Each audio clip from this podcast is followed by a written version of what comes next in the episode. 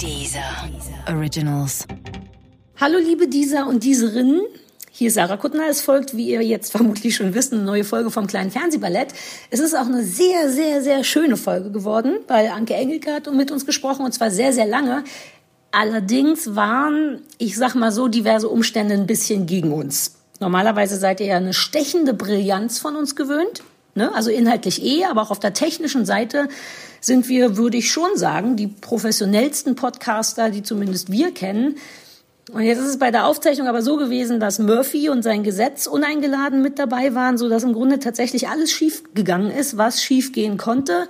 Unser Internet war furchtbar, mein Computer ist kaputt, mein Herzchen ehrlich gesagt auch ein bisschen. Kurzum, ich will ehrlich sein, die Folge klingt scheiße. Ist aber wiederum so schön geworden, dass wir wirklich nicht darauf verzichten wollten. Deswegen sage ich jetzt Bescheid. Bitte, bitte entschuldigt und habt uns bitte weiterhin noch lieb. Und ja, es wird außerdem auch noch gegessen. Gleich am Anfang. So, jetzt ist es raus. Guten Abend, verehrte Zuschauer. Die, die eine Million. I'm pregnant. Möchtest du diese Hose haben? Winter is coming. Das kleine Fernsehballett. Mit Sarah Kuttner und Stefan Niggemeier. Eine tolle Stimmung hier, das freut mich.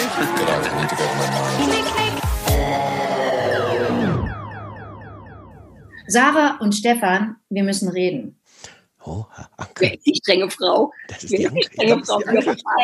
Ich kann echt streng klingen, ne? Ja, aber wenn man dein Gesicht dazu sieht und wie du dir gerade ein, was war das, ein faustgroßes Stück whatever ins Gesicht gestopft hast, was ist Kuchen. Kuchen. Oh, wir haben schon wieder keine Triggerwarnung gemacht. Die Leute hassen es, wenn wir essen im Podcast, was wir durchgehend machen. Ähm, und jetzt bist du schuld. Yay, Anke Engelke ist schuld.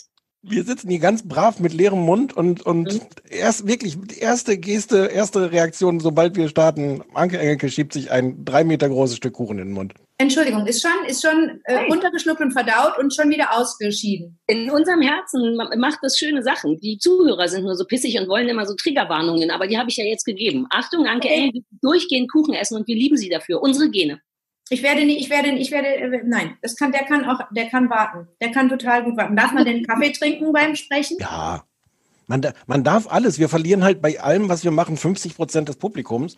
Aber Ja, I don't ja. care. Und man lässt Kuchen nicht warten. Das ist auch eine alte Regel, die wir sicherlich von unseren Eltern und Großeltern vererbt haben. Ähm, Kuchen wird nicht warten gelassen. Punkt. Es gibt Sachen, die sind wichtiger als Podcasts. Okay. Anke Engelke, na, Na? wie geht's endlich dir? bist du mal da. Und das Ja, Coole ich ist, du hast mich. ja, du Ich hast mich total. Weil ich, weil ich euch natürlich, ähm, weil ich das weiß, dass ihr das macht, aber ihr wisst natürlich, wer der Satellit ist, der mich äh, informiert über das, was ihr macht und sagt. Ne? Bastian Pastewka. Das ist korrekt. Stimmt. Der Schläfer. Ja, ja, ja, ja, ja. Und der, und jetzt weißt du alles, ohne aktiv zugehört zu haben.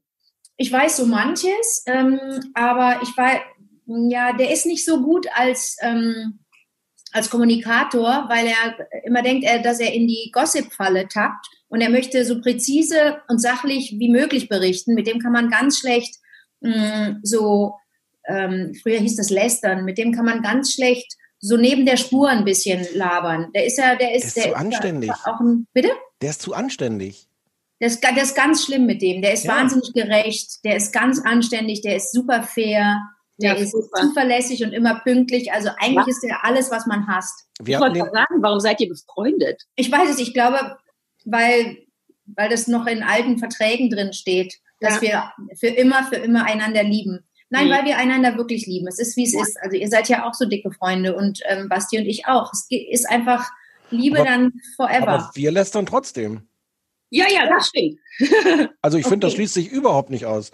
Was ich Ja. allein gerade hier hinter Sarahs Rücken und hinter deinem Rücken, hinter allem, allen Rücken, dem Rücken der Welt, über die Ja, Welt, ist okay, ist okay.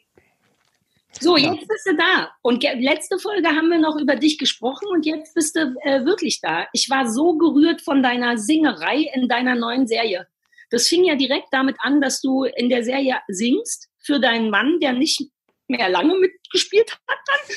Und ich dachte wirklich, in den, ich habe dir eine SMS geschrieben, ne? Hysterisch habe ich dir geschrieben. Ja, du hast, denn- gesagt, du hast dann irgendwann hast du, du hast irgendwann gesagt, oh nein, ich glaube, der stirbt gleich oder der stirbt. Und Ja. dann hast du geschrieben, oh, oh Scheiße, sind die, sind die Bücher etwa gut und so weiter. Und das gut geschrieben ist, habe ich befürchtet, ja. naja. Und ähm, ja, also das ist ganz interessant, wie die, wie die Leute auf, auf die Serie reagiert haben. Ich habe also ich, der Fächer ist komplett auf. Das ging wirklich von totaler Euphorie und Menschen, die betroffen sind, in erster Linie waren besonders euphorisch, weil sie sagten, das hat jetzt gerade gut gepasst. Äh, das, oder ja, ich habe beruflich in dem Feld zu tun oder wie gesagt, bin persönlich in irgendeiner Form betroffen.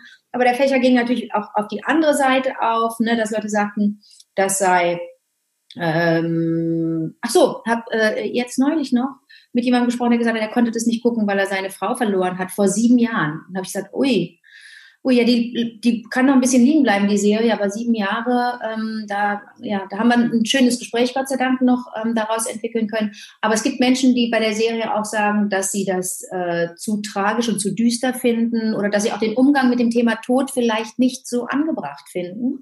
Wir haben alles gehabt. Gab auch Kritik an Büchern, am Spiel, am Look, an der Dramaturgie. Also es ist eigentlich mh, hm, wunderbar, weil es nicht nur so ein so einen Aufschlag gab und die Leute sich einig waren. Ich glaube, das hätte mich äh, irritiert. Wir müssen einmal kurz sagen für Leute, die nicht aufgepasst haben. Wir reden von deiner Netflix-Serie Das letzte Wort. Ja. Ist das, ist Ach so, darüber. Ich dachte, äh, ich dachte, ich immer noch Knallerfrauen oder wie das hieß, wo du mitgespielt hast. ich dachte, ich gebe mal kurz den Moderator, weil, weil gelegentlich Leute, also eigentlich finde ich auch, man, man kann gefälligst auch die, die 80 Folgen, die wir vorher gemacht haben, auch, auch mitgehört haben und deswegen auf dem Laufenden sein und überhaupt wissen, was gerade irgendwie im Fernsehen auf Netflix passiert. Trotzdem, ich dachte, kurzer Servicehinweis. Genau, und da steht, dann muss man es vielleicht nochmal sagen, eine Frau, die ihren Mann verliert und darauf, um es sehr kurz zu machen, selber Trauerrednerin, im Grunde eigentlich auch Bestatterin wird, weil da geht es ja nicht nur ums Reden, sondern um die ganze Chose. Ähm, haben wir letztes Mal drüber gesprochen. Mich kriegt es ja so sehr, weil ich ja selber so ein Todbuch geschrieben habe. Ne? Ich weiß gar nicht, ob ich, vielleicht schicke ich dir das mal. Und da kriegt man ich ja... Hab das Buch, ich habe das Buch und ich habe es auch gelesen. Wir sind Freundinnen, Sarah. Ah, stimmt, Freundin habe ich vergessen. Ähm, und da kriegt man genau das, was du sagst. Das Thema Tod ist so schwer fassbar, dass man, da wirst du nie eine Meinung kriegen. Wir haben ja, ich habe es ja dir eben per SMS schon gesagt, der Spensi hatte ja vorgestern, ich nenne es seinen Rückwärtsgeburtstag, habe ich überlegt, das klingt so schön. Ähm, und dann habe ich ein Foto von dem auf Twitter gepostet, nachdem er ganz frisch tot war und habe geschrieben, so, das ist der Spenzi, der ist tot, aber der hat ein cooles Leben, ciao. Und dann haben Leute, das habe ich heute erst gesehen, wirklich sich furchtbar aufgeregt, gesagt, wie pietätlos ein Foto von dem Tier. Und ich dachte so, aber ich trauere doch. Kann ich nicht trauern, wie ich will, wenn ich ein Foto von meinem Poloch posten will und sagen will, ich bin sehr traurig, dann mache ich das. Und die Leute sind super bei dem Thema Tod, super schwierig. Ja. Ganz merkwürdig. Und wir, ich, was heißt wir? Ich sammle jetzt gerade auch so ein bisschen Feedback. Ich, wenn ich, wenn ich jetzt äh, Ende des Jahres vielleicht ein bisschen mehr Zeit habe, will mich auch wirklich hinsetzen und so ein paar Sachen aufschreiben, die ähm, an Reaktionen gekommen sind, weil das für die Autoren auch ganz wichtig ist. Also wir wissen nicht, ob es eine zweite Staffel geben wird, aber wenn es eine zweite Staffel geben wird, und natürlich ähm, schreiben die auch schon wie verrückt und so. Es wäre ganz schade, wenn es keine zweite Staffel gäbe. Ähm, aber natürlich sind sowohl Aaron als auch Irmscher, die die Serie geschrieben haben, basierend auf einer Idee vom tollen Thorsten Merten, wahrscheinlich, wahrscheinlich sind beide auch immer offen dafür, oder wir generell, so auch im Ensemble, äh, äh, wenn man das so, das kann man glaube ich so nennen, das ist so ein abgegrapschtes Wort. Äh, wir sind alle natürlich offen dafür zu hören, wie haben denn Leute reagiert, äh, sehr konkret. Und da sind so tolle Geschichten bei zusammengekommen. Du weißt das ja auch von deinem Ex, von Erik, der, der hat, der auch ganz toll auf die Serie reagiert hat. Es, es ist einfach, äh, es gibt, ich weiß nicht, ist das ein Kölscher Spruch? Es gibt nichts, was es nicht gibt. Ist tatsächlich so. Du, Ja. du denkst, ah, jetzt habe ich schon alles gehört zu dem Thema. Und dann kommt noch irgendwie so ein Ding und es ist noch, noch ähm, rührender oder noch profaner und deswegen aber nicht weniger bedeutungslos und so. Das ist extrem, dieses Thema ist extrem groß und äh, ich, ich, ich verstehe die Leute, die das nicht, die das, die damit gerade nicht können oder denen das zu viel ist, weil ich glaube, dass deren Geschichte ja genauso wichtig ist wie unsere, die wir damit umgehen können. Ne? Aber ähm, Ja, aber Ja. so Leuten sagt man genau das, was du auch gesagt hast. Das muss ja gar nicht jetzt konsumiert werden. Ich kriege auch Mails, wo Leute sagen, ich kann das jetzt noch nicht lesen und sagen, ich musste gar nicht. Von mir aus musst du es nie lesen. Du kannst Sachen draufstellen oder es dekorativ rum oder du machst es wann immer du willst und dann hörst du wieder auf. Also die Leute haben Angst vor sowas ein bisschen. Ne? Belastet dich die ganze Reaktion? Man will ja so viel persönliche Geschichten von anderen Leuten vielleicht gar nicht hören, oder? Nee, das, nee so, so umfangreich ist es auch gar nicht. Aber es belastet mich auch nicht, weil ich ja genug Zeit hatte, mich auf den Zustand vorzubereiten des, des Geöffnetsein oder des, des Geöffnetseins oder des, weiß ich nicht, des Bereitseins für Feedback. Das ist ja mit im Paket drin, oder? Dass du, dass du, das, dass du dich vorbereitest, ein Jahr äh, oder intensiv ein halbes und dass du dann ähm, drehst ein paar Monate und dann ruht es alles ein bisschen und dann musst du dich aber wieder auf die Rampe begeben und äh, dann folgt der, der, der nächste und dann eigentlich in dem, in dem ganzen Paket der letzte Auftritt, nämlich wenn du das frei lässt, wenn du das fliegen lässt oder laufen lässt, wie immer man das, welches Bild auch immer da passt, aber dann kommt halt, dann kommt es zurück und da muss, muss man echt auch vorbereitet sein. Habe ich, war eigentlich bislang immer so. Es ist auch bei, ist ja auch bei Kinofilmen so. Also weiß jetzt nicht, wie das in Zukunft sein wird, aber ähm, da kommt ja das Feedback dann auch ähm, erstmal geballt und dann tröpfelt es noch so hinterher so ein bisschen. Ähm, aber das hat, ich, ich komme damit super gut klar, weil ich, weil ich total gerne zuhöre und ähm, auch immer signalisiere, Achtung, ihr, ihr, ihr habt hier eine gute Zuhörerin, aber eine total schlechte Ratgeberin. Ich bin keine Spezialistin geworden durch die Serie, nicht durch die Vorbereitung, nicht durchs Drehen. Ich habe einfach gar keine Ahnung von, ich weiß sowieso sehr wenig, aber ich kann dann super zuhören. Ja, ja, aber das reicht ja schon, gut zuhören. Ja, ja, ja, ja. Ist, ist irgendwas anders, wenn es für Netflix ist? Null, null, also null, äh, weil ja meine Arbeit sich nicht ändert. Im Grunde wäre das jetzt so, als, als, als würdet ihr den Dienst oder wie, ne, als würdet Dieser. ihr jetzt ja, Mhm. als würdet ihr dieser Wechsel, we- dort weggehen und zu einem anderen gehen. Ich glaube, dass die, wie, wie wir arbeiten, das bleibt hoffentlich immer gleich, nämlich mit, nämlich volle Pulle. Und volle Pulle kann dann jeder auch selbst definieren, aber nee. Guck mal, ich Ja. habe ja, ich bin ein öffentlich-rechtliches Kind. Ich, ko- ich komme vom, ich komme vom Südwestfunk, da habe ich zwölf Jahre gearbeitet. Habe vorher zwar ähm, Hörfunk gemacht bei RTL, damals noch in Luxemburg, lustigerweise, da gab es die in Deutschland noch gar nicht. Ähm, aber ich bin eigentlich ein öffentlich-rechtliches Kind und dann ging ich zu Sat 1 und das war schon ein bisschen skandalös. Das war so, hu, das kann man doch nicht machen, die Privaten sind böse und so und Werbung, Werbung, Kommerz, Kommerz. Was natürlich auch äh, ein bisschen kurz, kurzsichtig ist, wenn man so argumentiert. Wie auch immer, das, da, da war die Frage ebenso berechtigt, aber auch schon eigentlich obsolet, ehrlich gesagt. Ich meine, die, die, die Ange Herangehensweise an die Arbeit ist ja, ist ja eigentlich die gleiche. Was, was, was hätte sein können, ist, dass natürlich da anders drauf geguckt wird, ne, von Netflix-Seiten, dass die sagen, bitte mehr davon und weniger davon, aber das habe ich gar nicht so mitgekriegt. Ja. Ich frage mich immer, ob das für Schauspieler, ich bin ja nur so Netflix-Nutzer und gucke das, aber ob das für Schauspieler jetzt tatsächlich das nächste große Ding ist. Ne? So die ganzen Serien, Streaming und so. Inzwischen werden die Leute immer berühmter in den ganzen, auch Prime und die ganzen Sachen. Ist das jetzt euer Kino? Auch äh, Corona? Also ist das eine große Sache dann? Ich kann das überhaupt nicht einschätzen. Ist das so wie 20.15 Uhr irgendwo laufen, wenn man auf Netflix eine Serie hat? Also, als dieser Donnerstag kam, an dem das gelauncht wurde, ne, das war schon komisch. Das war echt cool. Das war echt, das war so seltsam, weil es so gar nicht, gar nicht so, weil es sich so gar nicht anfühlte wie eine Kinopremiere, wo du vorher über einen roten Teppich gehst. Wäre vielleicht außerhalb der Pandemiezeit auch anders gewesen. Vielleicht hätte es dann eine, eine, eine Premiere gegeben mit Ja, rotem Teppich. ja. Das, das, ne, das weiß ich nicht. Aber jetzt war es wirklich ein bisschen seltsam. Ich habe teilgenommen hier äh, beim, beim äh, Kölner Filmfestival vor ein paar Tagen äh, bei so einem Spezialscreening von zwei Folgen von Deutschland 89. Da gab es dann auch einen Teppich, aber da waren vier Foto, zwei Fotografen und keine, keine Passanten. Und das war so ein bisschen, oh, es war es nicht traurig und es war auch nicht tragisch. Das wäre alles, dafür ist das Thema zu ernst. Äh, aber es war doof.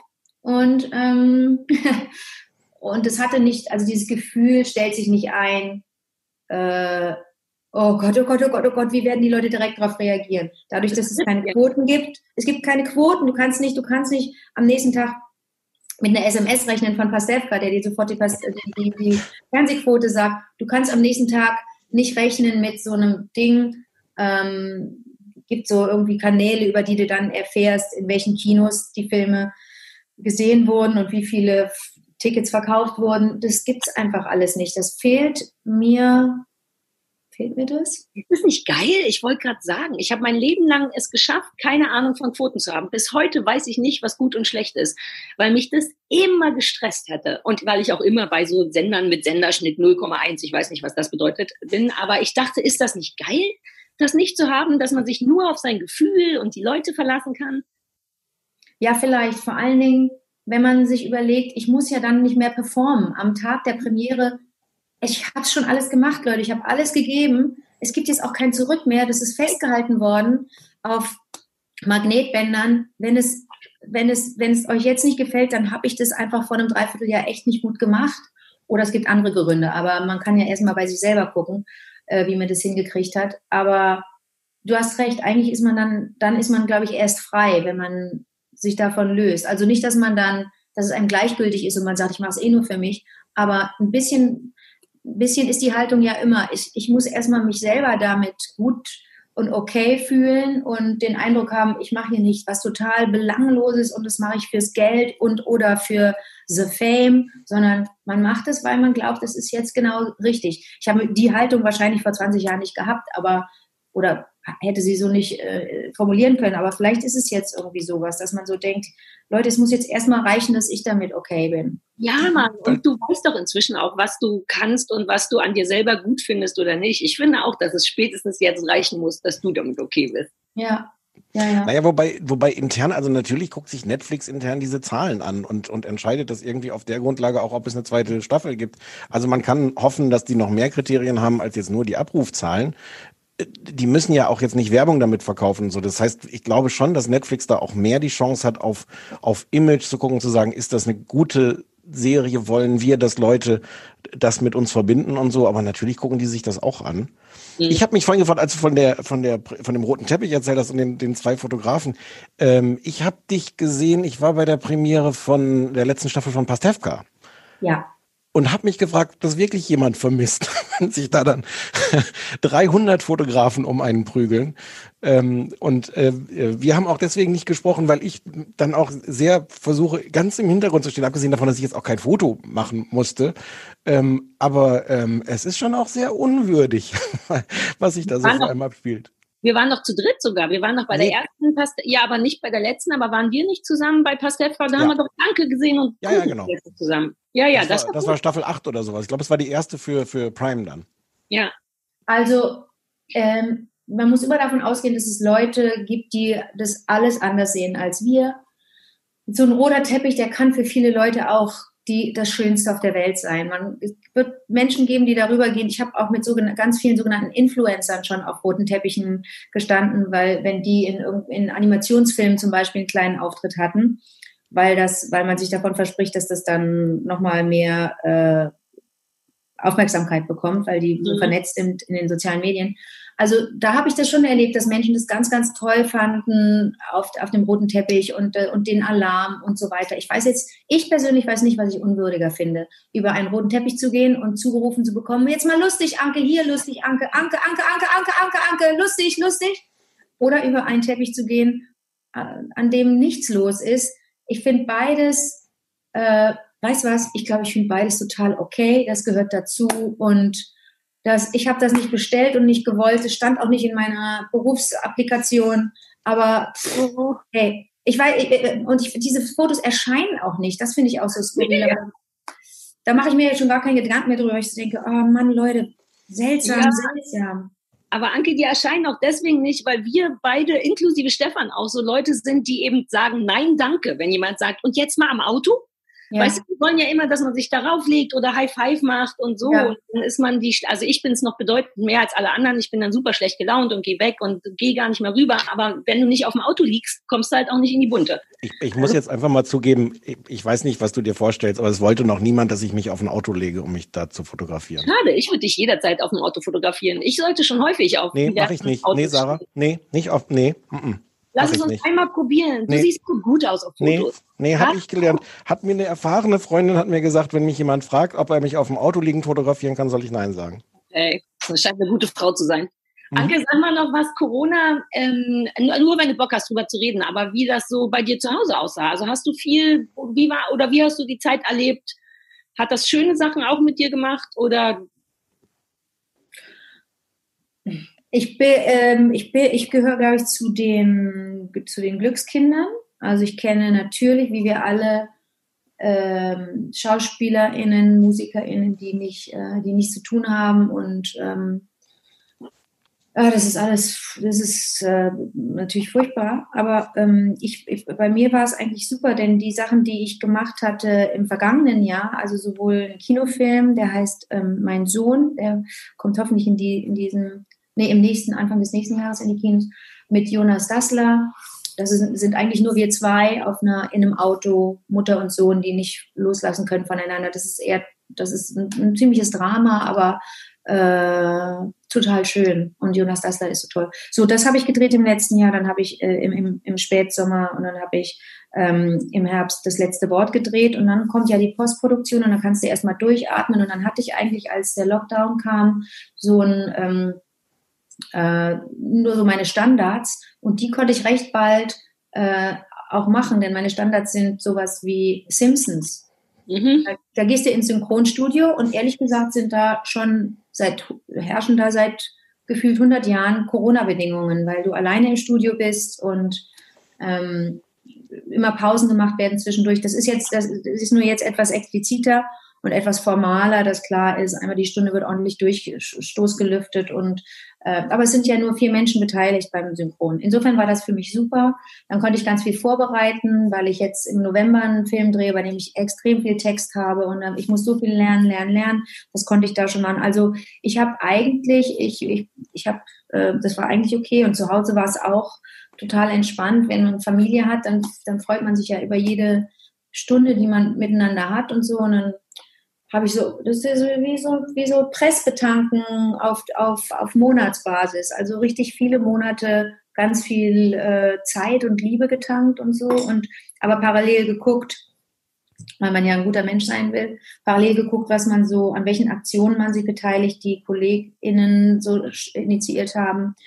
Äh, bei Anruf Kunst habe ich zum Beispiel mitgemacht. Das war super, Leute äh, anrufen, die für eine halbe Stunde vorlesen, sich kaufen und von dem Geld kann dann die Miete gezahlt werden von Kolleginnen, die kein Geld haben ne? und ähm, die nichts zu tun haben, kann, nicht arbeiten können. Und so, sowas habe ich gemacht und ähm, ich habe nicht, ich war nicht äh, genug tätig mit äh, Einwecken und sowas. Ich habe äh, leider habe hab ich den Zug verpasst in Sachen Obst und Gemüse ein, ein, eintackern. Das, das habe ich. Hä? Backen war ja das andere große Ding. Backen mache ich ja aber schon seit 100 Jahren. Ich backe ja jeden zweiten Tag irgendwas.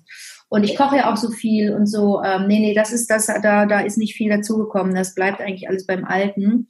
Aber ähm, äh, nee, Was? eigentlich, eigentlich gehe, eigentlich habe ich, habe ich, werde ich mich nicht beschweren.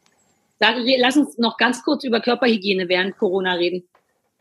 Ja, ja, mhm. äh, äh, Annette Vier hat auch so geguckt, als wir darüber reden wollten, beziehungsweise will ich immer nur darüber reden. Aber ich möchte gerne, dass Leute zugeben, wenn es so ist, dass sie während Corona sich seltener die Zähne geputzt oder weniger gewaschen haben. Und ich stehe mhm. dazu, dass das bei mir so war. Null, null, 0,0. Nee, 0,0, weil ich das auch als, als Luxus empfunden habe oder als Angebot von dem Dreck-Virus, dass ich, äh, ja, dass man jetzt mal sagt, so, jetzt gucken wir mal, was man wichtig findet und was man unwichtig findet. Und Hygiene war auf der Wichtig-Seite. Und unwichtig, was war bei unwichtig? Ach, das hat sich ganz gut so gefügt, dass ich ja gar nicht so ein, so ein, so ein, so ein Socializer bin und ich muss nicht jeden Abend die Bude voll haben mit 20 Leuten. Insofern hat mir das gar nicht gefehlt, weil ich das nie hatte. Äh, aber nee, Körperhygiene tipptopp. Nee, ich hm? brauche immer gut. Und äh, no, no, no, no, no, alles tipptopp. Sarah, du bist allein da. Ich habe wirklich das Gefühl, ich dachte, ganz Deutschland würde sich nicht waschen. War das nur ich? Also ich habe mich gewaschen, nur nicht so oft wie sonst, weil warum denn? Aber erinnerst du dich daran, dass wir ganze Fernsehballettfolgen hatten, wo wir über Handcremes geredet haben, die ich mir gekauft habe, um die von dem durch Corona entwickelten Waschzwang äh, kaputt gewaschenen Hände irgendwie wieder zusammenzukriegen? Geht jetzt ja nicht von Händewaschen. Natürlich hat man Hände. Unter den Achseln. Aber, na, aber unter den Achseln habe ich so selten Kontakt mit Leuten. Warum soll ja. ich da waschen? Also so, ich habe, also so, und wie Anke gehe ich nie raus. Ich habe teilweise gar nicht mitbekommen, dass Social Distancing war, weil ich mein ganzes Leben lang mich sozial distanziere. Und dann dachte ich nur jetzt, wenn noch nicht mal DHL kommt, muss ich mich doch nicht jeden Tag waschen. Ich habe stattdessen halt eine Verlobung gemacht. So, Auch eine gute Sache. Und obwohl ich gestunken habe, also ich wurde geheiratet, obwohl ich mich nicht wasche. Was will man denn mehr vom Leben? Sollten wir über Fernsehen reden, weil es jetzt merkwürdig wird? Mhm. Ja. Lass, uns, lass uns kurz noch über Feuerstein reden. Herbert Feuerstein. Ah, ja. Du warst ähm, äh, in, seinem, in seinem selbstgedrehten Nachruf. Ja, das war, das war vor fünf Jahren und das war nicht ganz unskurril. Könnt ihr euch ja denken, oder? Dass, wenn man mit, mit jemandem, mit dem man ähm, schöne Sachen gemacht hat, äh, durchs Haus geht und äh, über den Tod spricht, über das Sterben, dann ist es irgendwie seltsam, weil ähm, sich das nicht richtig anfühlt. Ist ein quicklebendiger, ein quicklebendiges Männchen auch gewesen vor fünf Jahren. Und ähm, das war komisch. Und ich glaube, ähm, ich weiß noch, dass ich während wir das drehten so dachte, hui, äh, warum bin ich denn plötzlich so ernst? Ich fühlte mich selber auch viel zu ernst, aber das war, das hat, das war natürlich, das lag so in der Luft, dass man dann nicht nur, nur kompletten Schwachsinn macht Schwachsinn miteinander redet. Und mit Herbert kann man das ja sehr, sehr gut. Also der ist ja, das ist ja so intelligent, der Humor äh, von ihm ist. So oft ist es natürlich auch totaler Schwachsinn und einfach nur albernes äh, Wortspielgedödel. Ähm, aber das war echt, das war echt ein, das war ein, puh, das war ein seltsamer Drehtag. Und ihr habt, das, komplett, gedacht, ihr, habt das geheim, ihr habt das geheim gehalten, oder? Ja, na klar, das war die, das war natürlich, sonst äh, hätte das, glaube ich, gar nicht so viel Sinn ergeben. Das wollte er natürlich ähm, nur mit seinem WDR-Redakteur und mit den Kameraton Lichtende ähm, äh, ähm, verhandelt wissen, weil das sonst ja nicht wäre sonst Quatsch gewesen. Ich fand das so, fand ich das, das fand ich dann wiederum einfach genial. Also die, die Genialität dieser Idee, die, die wurde mir jetzt dann erst, die wurde mir jetzt erst klar. Hm. Wart ihr denn, du warst ja dabei, du warst, hast ja seine Nachbarin gespielt bei diesen endlosen WDR-Nächten. Ähm, weiß gar nicht, ich habe jetzt nicht mehr nachgeguckt, wann genau das war, aber das war ja legendär mit dem also was man alles machen kann und einerseits wie anarchisch man sein kann, andererseits war da ja auch ganz viel Tolles geplant. Also das war ja, glaube ich, für mich war das so diese Mischung aus beiden. Wir bereiten ganz viel vor, aber innerhalb dessen kann auch ganz viel Wahnsinn passieren. Ähm, hattet, hattet ihr einen Draht zueinander, auch im Privaten? Äh, ich würde sagen, ja. Ich würde das sagen. Ähm, ähm, ja. Und zwar, weil das bei der Wochenshow so ähm, so äh, Klima, so kann man sagen klimatisch?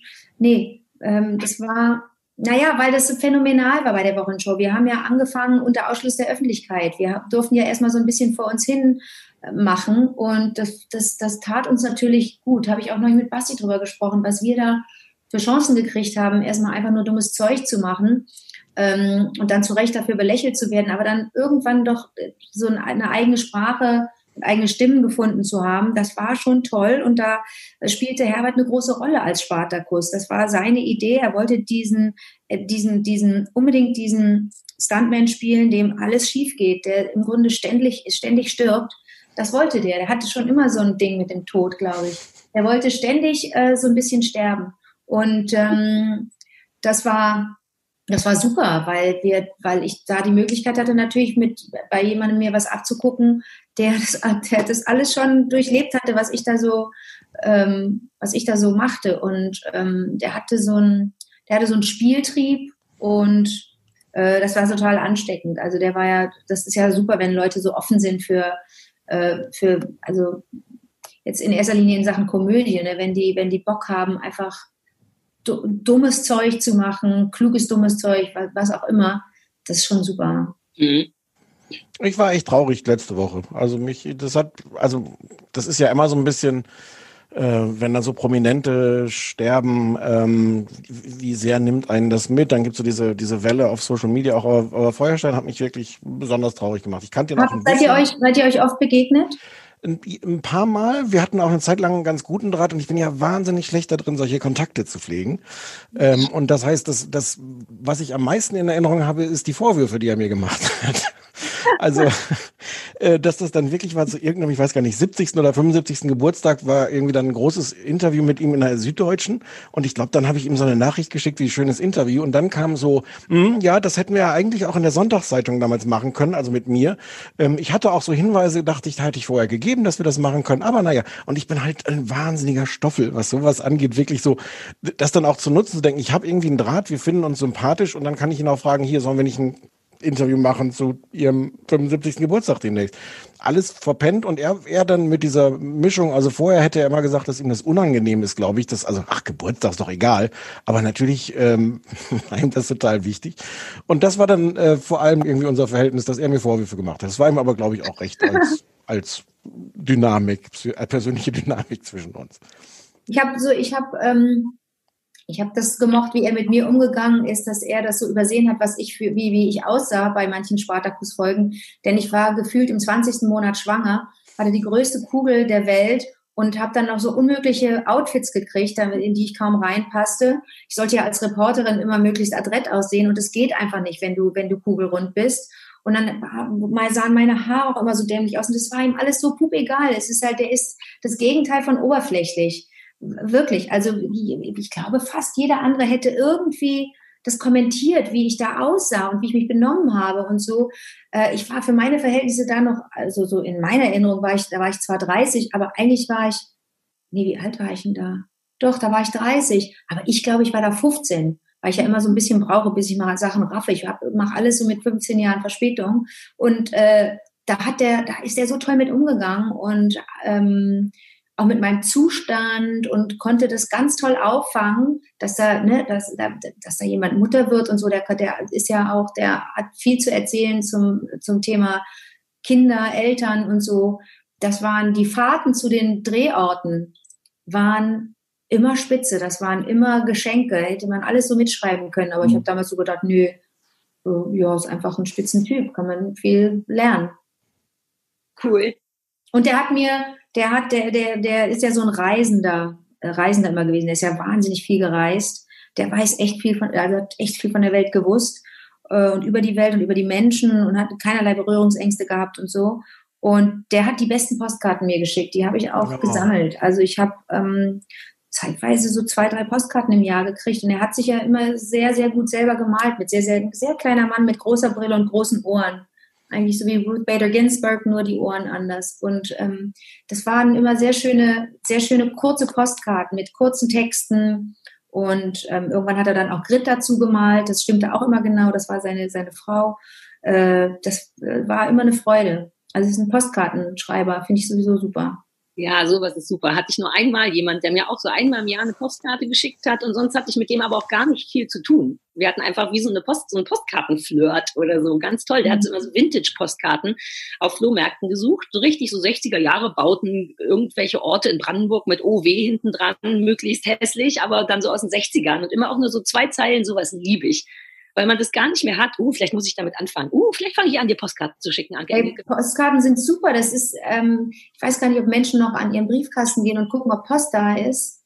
Gibt es ja. das nur, ja. Natürlich, du musst ja all deine Amazon und DHL-Sachen, so, ja. das ist das neue Briefkastending. Ich schreibe total viele Postkarten, ich schreibe auch gerne Briefe und so und äh, kenne aber auch Leute, die sagen, oh, ich musste neulich ganz viel schreiben. Ey, mir tut die Hand noch weh. Scheiße, ey. So, wo ich sage, was? Wie ganz viel schreiben. Ja, ich schreibe ja sonst nicht so zwei, drei DIN A4 Seiten mit der mhm. Hand. Mir ist das nicht fremd, weil ich das, weil ich die, weil ich nur so Bücher, ich schreibe Bücher einfach immer voll. Und ähm, das, das hat mich Was? so ein bisschen irritiert. Ich schreibe auch nicht mehr. Ich hatte gestern meine schriftliche Hundetrainerprüfung und da muss man auf einmal auch schreiben. Oh. Aber was steht? SNL. Ich habe SNL gelesen. Ja, das ist meine, das ist meine darüber, das ist die Serie, über die ich sprechen werde. Und da habe ich, das habe ich alles, da habe ich doch mitgeschrieben. Schreibt ihr nicht mit? Doch. Doch, doch, doch, aber nicht mehr mit der Hand, wie du ja schon äh, festgestellt hast. Wir Ihr sind also dann parallel. Ja. Bitte? Ihr tippt parallel. Ach so, nee, nee, ich schreibe manchmal dann tatsächlich aber weniger. Ich schreibe es einfach nicht mehr auf so viel Platz wie du gemacht. Ich mache mir dann so ein paar Notizen und manchmal tippe ich, aber ich bin auch einer von denen, der dann denkt, huh, das tut jetzt aber langsam weh in der Hand, dieses, die Hand bewegen ist auch ein bisschen armselig. Ne? Ich meine, ich habe mein Abi ja auch sechs Stunden lang auf 800 DIN A4 Seiten geschrieben, ohne zu meckern, aber es ist halt auch irgendwie 23 Jahre her. Und was war mit der Prüfung? Die musste ich gestern schreiben, was ein bisschen ungünstig war, weil ja der Spenzi den Rückwärtsgeburtstag zwölf Stunden vorher hatte, aber das war, glaube ich, ganz gut. Aber da musst du halt auch mit der Hand schreiben. Und ich weiß, dass ich noch dachte, come on, wie schwer soll es jetzt sein? Aber man neigt ja dann dazu, eben auch Sätze anzufangen und währenddessen zu denken, ah nee, andersrum. Also ich schreibe ja die Bücher auf dem Computer natürlich. Und es, man vergisst, dass du eben nicht löschen kannst mit der Hand, was zur Folge hat, dass du wie so ein Teenager anfängst, Sachen durchzustreichen. Ich habe mich original auf meiner schriftlichen Prüfung zweimal schriftlich entschuldigt für den Bullshit, den ich da mache. Mit nie doch nicht. Und dann fange ich den Satz wieder genau so an. Also es ist, da habe ich mich gestern wirklich ein bisschen geschämt und dachte, oh Mann, ey, 41, ich hätte sogar vorschreiben können auf einem anderen Blog. Dann bin ich aber ungeduldig und denke, ich weiß die Antwort, ich weiß die Antwort. Ach nee, doch nicht. Also irgendwie hat man es wirklich verlernt. Früher konnte man ja auch ganze Sätze schreiben, ohne es sich nochmal neu zu überlegen oder zu löschen oder umzustellen. Das aber hast du bestanden? Weiß ich noch nicht, aber es, ich glaube ah. schon. Man muss auch, also ich, ich denke schon, ich würde nur gern sehr gut bestehen, weil das wichtig ist fürs Veterinäramt, die sind super streng, bla bla. Aber ich glaube, ich war gut. Wann ja. hast du das Ergebnis? Zwei, drei Wochen erst, glaube ich. Oh, okay. Die müssen das jetzt noch entziffern, was du alles aufgeschrieben und durchgestrichen ja, ich, hast. Ja, kann sein, dass es bei mir ein bisschen länger dauert tatsächlich. Oh. Oder du kriegst Punktabzug, du kriegst, kriegst Punktabzug für das viele durchgestrichen. Ja. Aber ich habe mich zweimal entschuldigt. Vielleicht ist das wieder so ein Pluspunkt oder so. Ja, ist ja gut. So, Anke, du hast was mitgebracht. Ja. Du möchtest uns eine deiner Lieblings, eine, eine Sache, die du gerne siehst, vorstellen. Ja, und zwar ähm, heißt das ähm, Der junge Inspektor Morse. und das ist ein, ist ein Reboot einer klassischen englischen Detektivserie. Nee, nee, nee. Die Hauptfigur, nee, nee. hast du mal vorgestellt. Länder in Alt äh, äh, gut kennen. Die Hauptfigur wird in Jung erzählt, Oxford in England in den in 60er Jahren. Ein junger Polizist will Fälle cleverer als die alten Säcke um ihn herum. Gleichzeitig hat er aber in den Polizisten Fred Thursday einen strengen Chef, mit dem er sich gut stellt, unter anderem, weil er in seine Tochter verliebt ist. Die läuft seit 2012. Hm. Hast, hast du das eigentlich mal versucht, selber zu gucken? Nee, Leute, also, also mit Basti ist das, lass mal so, mit Basti ist es so, also der ist, ähm, der ist der beste Ratgeber der Welt und der kann natürlich, der weiß bei mir, schon, worauf ich anspringe und worauf, der würde mir das niemals empfehlen. Der weiß genau, ich finde alles, was mit Inspektor Pillepalle oder mit äh, Crime oder whatever zu tun hat, Peng, Peng, Tüdelitüt, bin ich raus. Ist nicht meins, würde der mir nie empfehlen. Der erzählt manchmal so, also wir haben die letzte Woche miteinander verbracht und der erzählt manchmal so Sachen, sagt so zwischendurch, ah, das würde dir gefallen. Wenn ich so gerade so äh, wegnicke, weil es offensichtlich ein, ein Psychodrama ist, sagt er, das könnte dir gefallen. Also da, ähm, da kennt er mich schon ganz gut, aber so eine Serie würde der mir im Leben nicht empfehlen. Ich habe versucht, das zu gucken, dafür, für, als Vorbereitung auf, wo er uns das dann in diesem Podcast empfohlen hat. Und ich, ich schätze Bastian total. aber das ist, das ist so ein, so ein, ein, so ein Loch, möchte ich es nennen. Ähm, äh, da fehlt, also da fehlt mir jede, jede, da fehlt mir jedes Verständnis. So möchte ich es formulieren. Aber dann, aber Anke wirkt dann so, als hätte sie auch so eine PKK-Allergie. So eine was? Ja, das heißt bei uns PKK. Ich weiß nicht mehr warum. Keiner weiß mehr, was, aber es hatte mit Pistolen, Poli, nee, PPK? PPK, nicht, Pistolen, Pistolen, Polizei. Polizei, Krimi. Schießerei. Das ist überhaupt nicht meins. Ich kann auch keine Inspektoren, ich bin auch durch seit Wallander, ich will auch keine schlecht gelaunten Inspektoren mehr sehen. Ich finde es grundsätzlich süß, aber hatte ich jetzt schon. Und Schießerei und Polizei null. Also Morderei und Psycho gerne, aber so dieses, hier ist ein Polizist, hier ist meine Marke, Ermittlung, Ermittlung, überhaupt nicht meins. Mich langweilt das. Ich weiß gar nicht warum so richtig. Und bei mir ist es noch, noch derber, weil ich auch alles, was mit Menschen liegen auf dem Boden und bluten und Menschen, äh, Menschen werden bedroht. Kann ich, kann ich, mag ich überhaupt nicht. Mag auch nicht äh, äh, äh, ähm, so Thriller, mag ich nicht mag auch, also es ist ganz schlimm. Ich glaube, ich kann eigentlich Warum? gar nichts mehr gucken. Warum? Wie Stress, der Stress, also die Ex, es, bei Thriller geht es ja darum, dass in einem Stress ausgelöst wird. Und das stresst mich auch, aber nicht immer.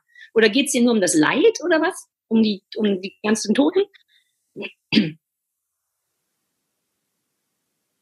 Ich, ich, ich, ich, ich versuch's doch immer wieder. Aber dann sitze ich da, nicht dann sitze ich da und denke, oh Leute, das äh, null, das ist mir null, da, da, da nichts in mir. Ich versuch's doch. Ich, ich gucke ja dann auch in mich rein und denke, komm, jetzt muss es aber mal super finden.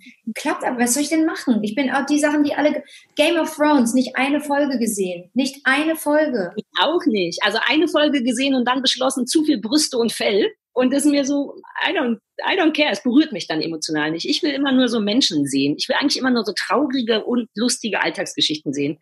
Was ist das, was, wo du denkst, das finde ich garantiert geil? Hast du so eine Sache, wo du sagst, ungesehen werde ich das gut finden? Ich, ähm, ich fürchte, du wirst das zu anstrengend und egal finden.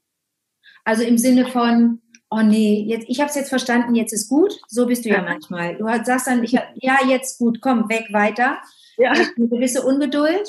Und Stefan äh, wird das vielleicht interessant finden, aber auch nur so aus der Sicht des Journalisten. Aber im Grunde sind wir drei ja alle so ein bisschen Journalisten, so ein bisschen, so möchte gern. Also Stefan richtig und oh, ich nicht. So mittel. Nee, aber guck mal, im Gegensatz zu Stefan haben wir schon moderiert. Also insofern. Ja, und wir sehen super niedlich aus, darfst du auch nicht vergessen. Sehen niedlich aus und wir haben beide Late Nights so frontal gegen die Wand gefahren. Wir können und gleichzeitig Bild.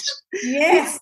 So, ja. also das Ding ist, und ihr kennt es beide, habt davon gehört und habt vielleicht auch schon eine Folge gesehen, aber ich habe jetzt für euch zehn Folgen davon geäxt. Comedian in Cars Getting Coffee. Das ist Jerry Seinfeld, der vielen Älteren bekannt ist aus seiner eigenen Serie Seinfeld. Und der hat das 2012 begonnen im Sommer als eine Art Experiment. Und ähm, er hatte 2002 eine Doku, äh, gab es eine Doku, die hieß Comedian. Und ich glaube, der hat da irgendwie spätestens da Blut geleckt und sich gedacht, eigentlich müsste, ist es doch toll, Komödianten, Komödiantinnen miteinander zu erleben, die über ihren Beruf sprechen oder auch nicht. Man möchte die vielleicht einfach mal so erleben, wenn sie nicht lustig sind und dann stellen sie einige Fragen. Sind Komödianten, sind KomikerInnen lustig, wenn sie, wenn keine Kamera da ist oder wenn sie nicht, äh, wenn es kein Drehbuch gibt und, und, und. Und ähm, es gibt inzwischen elf Staffeln, äh, jeweils ähm, zwischen sechs und zwölf Folgen. Und ähm, es ist so, dass er offensichtlich ein, ein Autofreak ist, im Gegensatz zu mir. Deswegen ist es für mich ein totaler Turn-off eigentlich, weil ich Autos so uninteressant finde. Aber ähm, der, jede Folge, die so immer so um die 20 Minuten lang ist, startet damit, dass er ein Auto vorstellt, mit dem er ähm, den Kollegen, die Kollegin abholen wird, um dann gemeinsam Kaffee trinken zu fahren. Sei es in New York, sei es in Hollywood. Und es sind sehr funky Autos, also so viel habe ich verstanden. Das sind Oldtimer, das sind irgendwelche Liebhaberautos, es sind Rennautos, äh, äh, funky äh, Einzelausführungen mit extra Ausstattung, äh, knaller, knaller Autos. Ähm, das, das einzige Auto, das mir wirklich gefallen hat, war ein alter Volvo, mit dem er Kristen Wiig abgeholt hat. Eine ganz tolle Schauspielerin. Oh, ich bin, die liebe ich, auch von SL, ne? Da genau. Das ist wirklich eine ganz, ganz tolle. Ähm, das Auto fand ich toll und da, in der Folge geht es dann auch prompt darum, dass, dass das Auto ihr auch ganz viel bedeutet und sie ist total angetan davon, dass sie damit abgeholt wird. So, und jetzt müsst ihr euch einfach vorstellen, dass es spannend ist für jemanden äh, ähm, wie mich, weil, weil, weil mich natürlich äh, KomikerInnen sehr interessieren. Ich möchte natürlich schon wissen, gerade, gerade US-amerikanische oder auch kanadische, weil auch Jim Carrey in einer Folge dabei ist, interessieren mich wahnsinnig, weil ich wissen möchte, ob ich und das ist auch ein bisschen Journalistin vielleicht, ob ich dahinter was sehen kann, ob ich entdecke, wie, äh, wo das Komische herkommt bei denen. Das ist total spannend, wenn man das unter so einer analytischen, mit so einer analytischen Brille sich anguckt. Man kann das auch einfach nur mit Spaß angucken und sich über Wortwitz und über Pointen freuen, weil das natürlich alles Menschen sind, die das beruflich machen und, und, und zum Teil sind es auch sehr gescheite Leute, zum Teil sind es Leute, die ganz spontan sind. Ich habe äh, bei diesen zehn Folgen ähm, alles durchlebt. Ich hatte die totalen ähm, ähm, knallverliebt Momente, dass ich gemerkt habe, da bin ich jetzt gerade mal total in jemanden verknallt und das bleibt auch. In Jim Carrey war ich immer schon verliebt, aber das hat sich jetzt nochmal noch mal verdoppelt, verdreifacht ähm, weil du ihn auch als Maler erlebst. Der ist, der ist ja, der, der, der ist ein ganz ähm, ein radikaler Maler, glaube ich. Der und wenn so, so sofern ich mich nicht täusche, ist er in den sozialen Medien auch ganz aktiv und, und arbeitet sich an Trump ab und malt den auch und ähm, ist gar wahnsinnig wütend auf den. Jim Carrey hat, glaube ich, sowieso so ein, so ein mh, hm, da, da liegt irgendwas vor. Also der hat, glaube ich, auch viel Kummer. Ähm, wenn ich auf Depressionen, ist das Ja. nicht so offiziell, die, ne, Ja. sehr stark auch. Ich glaube ja eh, dass je, naja, das ist vielleicht auch das, was dein Ergebnis ist, aber ich glaube, dass sehr viele lustige Menschen und sehr viele Leute, die auf Bühnen stehen, innen drin ganz traurig sind, weshalb Ja. sie auf diese Bühnen stehen. Ich glaube, Absolut. bei jedem, den ich kenne, finde ich eine Geschichte und habe meine eigene. Ich Ja. würde genau wie du gucken. Ich würde genau analytisch gucken und sagen, wann guckt denn da ein bisschen Mensch raus, weil lustig sind sie ja alle, weil wir Ja. halt Humor haben. Die. Frage ist, wann benutzt man ihn und wie benutzt man ihn? Wer hat, Und- wer hat dich gekriegt? Erzähl mal noch gerne andere. Also, naja, Jim Carrey, ähm, ah, da scheiden sich die Geister. Ne? Also Leute sagen, entweder der, der, der schneidet ja nur dumme Grimassen, ist ein Idiot, äh, oder man sagt, man guckt sich mal ein Making-of ab äh, an von Lemony Snicket und sieht, wie der im Trailer, also im Make-up und im Kostüm, Figuren von außen nach innen erarbeitet. Sobald der einen bestimmten Bart hat oder eine bestimmte Perücke und das Gesicht so hält und dann auch noch einen bestimmten Mantel hat oder Schuhe, dann latscht er da in der Greenbox auf und ab, wenn die Probeaufnahmen machen und du merkst, der lebt sich in diese Figur rein, hat sofort einen Dialekt oder Akzent oder eine Sprache, die passt, eine Stimme, die passt. Also da, der, der könnte ich jedes Mal heulen vor Glück und vor Bewunderung, weil es mich so rührt, wie im Moment der Typ ist. Ne? Und dann erzählt er, dass er schon als kleiner Junge ähm, eine, ein, einen Brief geschrieben hat. Da war der zehn Jahre alt und hat an die Redaktion von Carol Burnett geschrieben. Das ist eine der größten Komikerinnen gewesen im, im letzten Jahrhundert. Eine tolle äh, Spitzen, Spitzenkomödiantin mit einer eigenen Show, hat gesungen, getanzt und unglaublich, war unglaublich lustig, hat tolle Sachen gedreht. Carol Burnett. Mit zehn Jahren hat er der geschrieben, hat gesagt, hallo, ich bin total äh, lustig, ich kann 120 Leute sein, kann ich nicht bei Ihnen in der Show ähm, regelmäßig dabei sein? Kann ich nicht? Can't I be a regular on your show?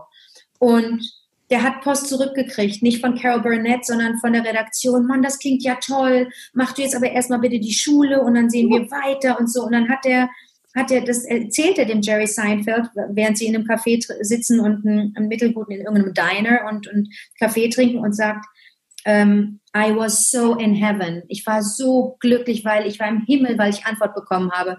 Das sind so Momente, wo ich denke, ey, das, wenn das geskriptet ist, mache ich sofort mit dem Schluss. Aber das kann nicht geskriptet sein. Das kommt aus dem Moment und das ist super. Warum sollte das geskriptet sein? Also Achtung, hier kommt die Antwort, weil es zum Beispiel auch eine Ausgabe gibt mit Barack Obama. Das Ja, ist die, wo die, wo die auf dem, vor, vor dem Weißen Haus einmal im Kreis waren. Natürlich, denn die dürfen ja das Gelände nicht verlassen. Es gibt einen, den, natürlich den lustigen Moment, den muss es geben, äh, wo die beiden im Auto sitzen und zur Schranke fahren und rausfahren wollen. Und natürlich steht da seinerseits dann auch wieder ein Schrank, aber ein Schrank von Mann und sagt, You cannot leave this dingsy bumsy. You have to stay here. You are the, the President of the United States. Da war er noch Präsident. Das war 2015. Und natürlich ist er weder Komödiant noch Schauspieler noch in irgendeiner Form Künstler, aber das fällt nicht raus übrigens aus dieser Reihe. Ne? Also man hat nicht den Eindruck, dass das ein Stör ein Störelement ist. So ging es mir nicht, sondern ich habe das so gerade auch so mitgenommen, weil ich so dachte, hm, stimmt, das ist eigentlich auch ein Mann, der dadurch aufgefallen ist, dass er dann und wann sehr pointiert und durchaus auch komödiantisch sich geäußert hat. Ähm, und das ist eine unglaublich tolle Folge. Und dadurch, dass sie das Premise da nicht verlassen dürfen, den, den, das, Weiß, das Grundstück des Weißen Hauses, landen die am Ende in einer Cafeteria oder kantinähnlichen kleinen, muckeligen Kaschemme, die, so denke ich, Dödel das, die irgendwo im Keller des Weißen Hauses sein muss. Da sind hässliche Tische mit hässlichen karierten Tischdecken. Nee, nicht mal kariert, das habe ich nur, ich weiß gar nicht, wie es genau aussah. Mit ein paar Mitarbeitern, die da auch ihren schlechten Kaffee holen an einer mittelmäßigen Kaffeemaschine. Und man freut sich, weil man plötzlich sich in den Katakomben des Weißen Hauses wähnt und denkt, Alter, wie menschlich ist denn das gerade? Und wie normal? Und draußen äh, dreht die Welt durch. Das war ja auch schon vor fünf Jahren so, nicht so massiv wie jetzt, aber auch drehend. Ähm, und da sitzt äh, Jerry Seinfeld, der relativ ausgeschlafene Fragen stellt dem Präsidenten. Und der antwortet auch toll. Und du hoffst auch, dass das nicht geskriptet ist. Natürlich gibt es so ein paar Situationen, die Episode beginnt im Grunde damit, dass, dass, dass Barack Obama an, an seinem Tisch sitzt im Oval Office hinter ihm die Scheibe und du das typische Bild, das du natürlich kennst, das kennst du ja von allen Präsidenten, kennst du aus House of Cards spätestens dann auch. Und da hinten klopft dann Jerry Seinfeld so an die, an die Fensterscheibe, hallo, hallo, ich will rein. Und das sind so, so Bilder, die sind einfach klasse, da freut man sich. Und das habe ich ganz gerne geguckt. Die Folge hat mir sehr gut gefallen. Boah, ich Ähm, habe nur Bock, ja. das zu sehen. Ich habe das noch nie davon gehört. Und es Ja. klingt, ich bin ja großer Fan auch von so Interview-Sachen mit berühmten Menschen und so weiter und so fort. Ich mache das ja viel und sehe das gerne. Ich habe richtig Bock, das zu sehen. Ich denke, ich könnte mir vorstellen, dass du, ähm, und da mir ist was Verrücktes passiert, als ich das für, für euch geguckt habe. Ich habe eine Folge abgebrochen und ich mache sowas nie. Ich lege auch ein Buch nicht beiseite, wenn mir die ersten 100 Seiten nicht gefallen, weil ich denke, vielleicht ist die letzte Seite geil. Weil ich auch, weil ich immer denke, ich muss mich auch verneigen vor dem Menschen, der sich so viel Zeit, Lebenszeit genommen hat, das zu schreiben. Und wenn ich dann enttäuscht bin hinterher, dann sage ich, ja, jetzt kann ich sauer sein, aber auch weil ich bis zur letzten Seite gelesen habe. Ich gehe auch nicht früher aus dem Theater, ich gehe auch nicht früher aus dem Film raus. Ich finde, das gehört sich nicht. Aber ich habe hier eine Episode abgebrochen, die war mit Sarah Jessica Parker.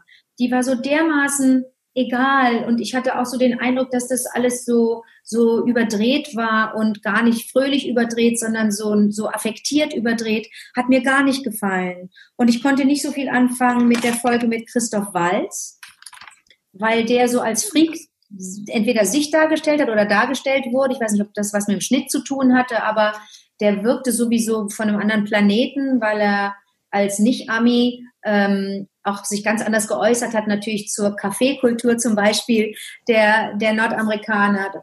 Natürlich war dann auch Wien Thema und Österreich und ähm, die Kulturen, die so scheinbar völlig äh, konträr sind.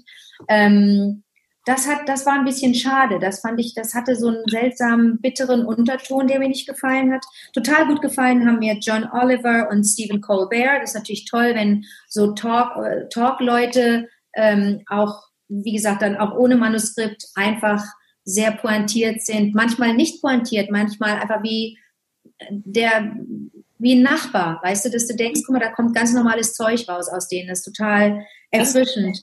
Ähm, Kristen Wiig ist natürlich, wie gesagt, Kristen Wiig ist die tollste und mit der, und das ist gerade, man, man haut sich nicht alle, alle ähm, zwei Minuten auf die Schenkel, wenn die miteinander reden, aber die ist so, ähm, ach, die ist einfach so, soll ich sagen, die ist so schön, die, die, was kann ich sagen?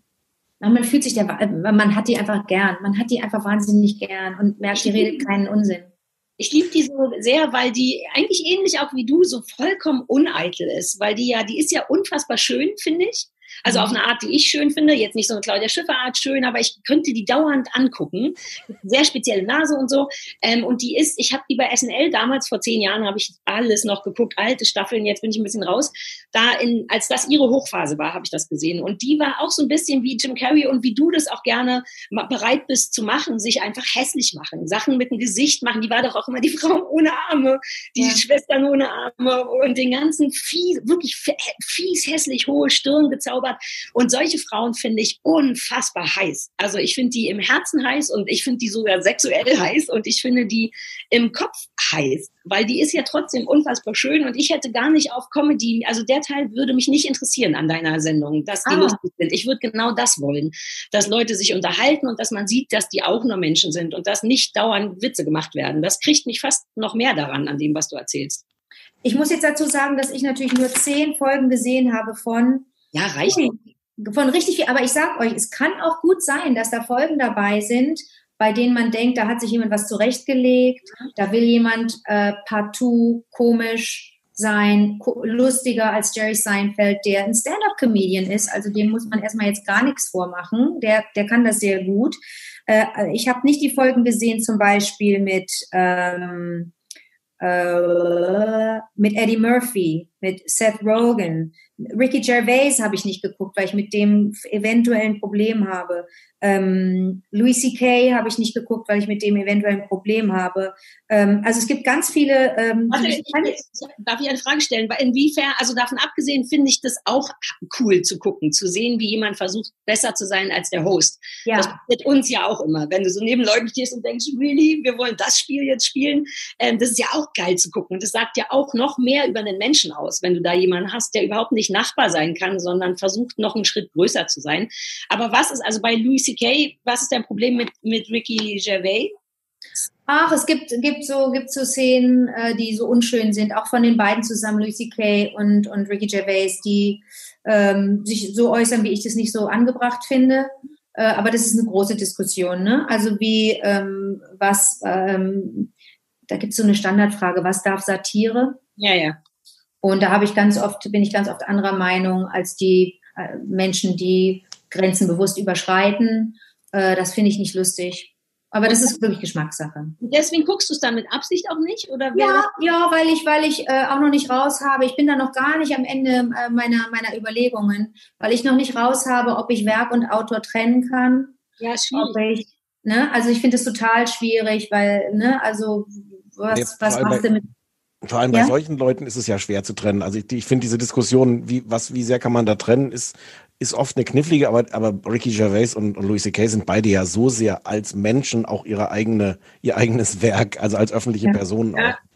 Ja, ähm, also die habe ich, deswegen kann ich dir nicht sagen, äh, inwiefern da auch Komiker sich so ähm, darstellen, als ähm, ihren Beruf auch darstellen. Das weiß ich nicht, aber mich interessiert natürlich, aber dann verstehe ich, dass das, dass das dich auch interessiert, Sarah. Natürlich ist es toll, einfach da dabei zu sein, wie Menschen einfach nur erstmal Menschen sind. Die sitzen im Auto, das ist unbequem, das ist ungemütlich, da siehst du auch nicht toll aus. Die, die, sind, die sitzen in einem, in einem Diner oder in einem tollen Kaffeeladen oder in, einer, in irgendeinem abgeramsten Bums. Ich habe leider nicht die Folge gesehen mit Fred Armisen. Den kennst du ja auch, Sarah, weil das ein, der, der, der Partner ist von, von Kristen Wiig in SNL. Ähm, äh, die habe ich nicht gesehen, die Folge, weil ich dann auch schon zu müde war. Das muss wohl ganz überraschend gewesen sein, weil Jerry Seinfeld damit nicht umgehen konnte, wie, wie großartig Fred Armisen, der sich, sich verhält in Seattle, wie sehr der in dieser Stadt die Freiheit zeigt, Freiheit wirklich ist. Ähm, und damit konnte Jerry Seinfeld nicht umgehen. Der ist ein, der ist ein bisschen so ein, der ist ein bisschen stiff manchmal. Er ist schon so ein, so ein bisschen spröde. Ne? Also ich habe Seinfeld, wie gesagt, nie gesehen, weil das nicht so mein Ding war. Äh, trotzdem finde ich das super, wie der das macht hier in dem bei, bei Comedians in Cars Getting Coffee. Ähm, aber Fred Armisen Folge, die muss ich unbedingt noch sehen. Das da hat, war äh, Jerry Seinfeld wohl sehr, sehr ähm, unsouverän. Und interessant ist die Folge, es ist eine Doppelfolge mit J Jimmy Fallon, weil ähm, er, er auch ihn mit irgendeinem funky Auto abholt, dann aber sie sich dem Wasser nähern, out, outside New York somewhere, und sich dem Wasser nähern und dann umsteigen in das private Fahrzeug von Jerry Seinfeld, an dem hinten so ein Anhänger ist, auf dem wiederum ein kleines Boot ist. Und dann geht es darum, dass die beide zusammen aufs Wasser gehen und Boot fahren und Jimmy Fallon, der ja sowieso ein totales Kind ist, sich die ganze Zeit nur freut und sagt, ah, wir sind auf dem Wasser, das ist ja wohl das Coolste, das ist der schönste Tag. Was ist das für ein schöner Tag? Die fahren Boot und es ist das Schönste für ihn. Ähm, also solche Sachen passieren auch, dass du einfach überrascht wirst von Das- Momenten. Das wäre nichts für mich. Das wäre mir zu viel Glück. Schon wie du es beschreibst, merke ich so innere Abwehrreflexe gegen, gegen, dieses, gegen dieses Glück. Äh, Stefan mag keine glücklichen Menschen, deswegen liebe ich ihn so sehr. Ja, kann da schlecht mit umgehen. oh, so, äh, müssen wir reden? wir müssen reden. Ja, aber, aber Ich habe mir gesagt, dass wir reden müssen. Also insofern, du kannst Glück nicht zulassen, weil du, äh, weil du Angst hast, dass du, ähm, dass du damit nicht angemessen umgehen wirst. Auch, würde ich das hat jetzt eine interessante Wendung genommen, dieses Gespräch. Ähm, sagen. Also erstmal, ähm, dass, dass ich Angst habe, dass ich damit nicht umgehen kann. Angemessen ist das nicht Angemessen. Glück umgehen. Aber man müsste ja gar nicht, also die meisten Menschen schaffen es ja einfach dann mit glücklich zu sein. Vielleicht ist das das Problem. Ähm, also wie viele Leute, also angemessen mit Glück umzugehen, ist ja eigentlich für die meisten Menschen kein Problem, oder? ja, mit dem eigenen Ja. Glück umzugehen. Aber mit fremdem Glück umzugehen ist tatsächlich nicht so einfach wie mit dem eigenen Ah. Glück gut umzugehen. Und, Aber vielleicht, äh, vielleicht glaubst du, dass du das nicht verdienst, Stefan? Oh, er liebt es, ich kann er mich beliebt und die Wendung, Ähm. die es genommen hat.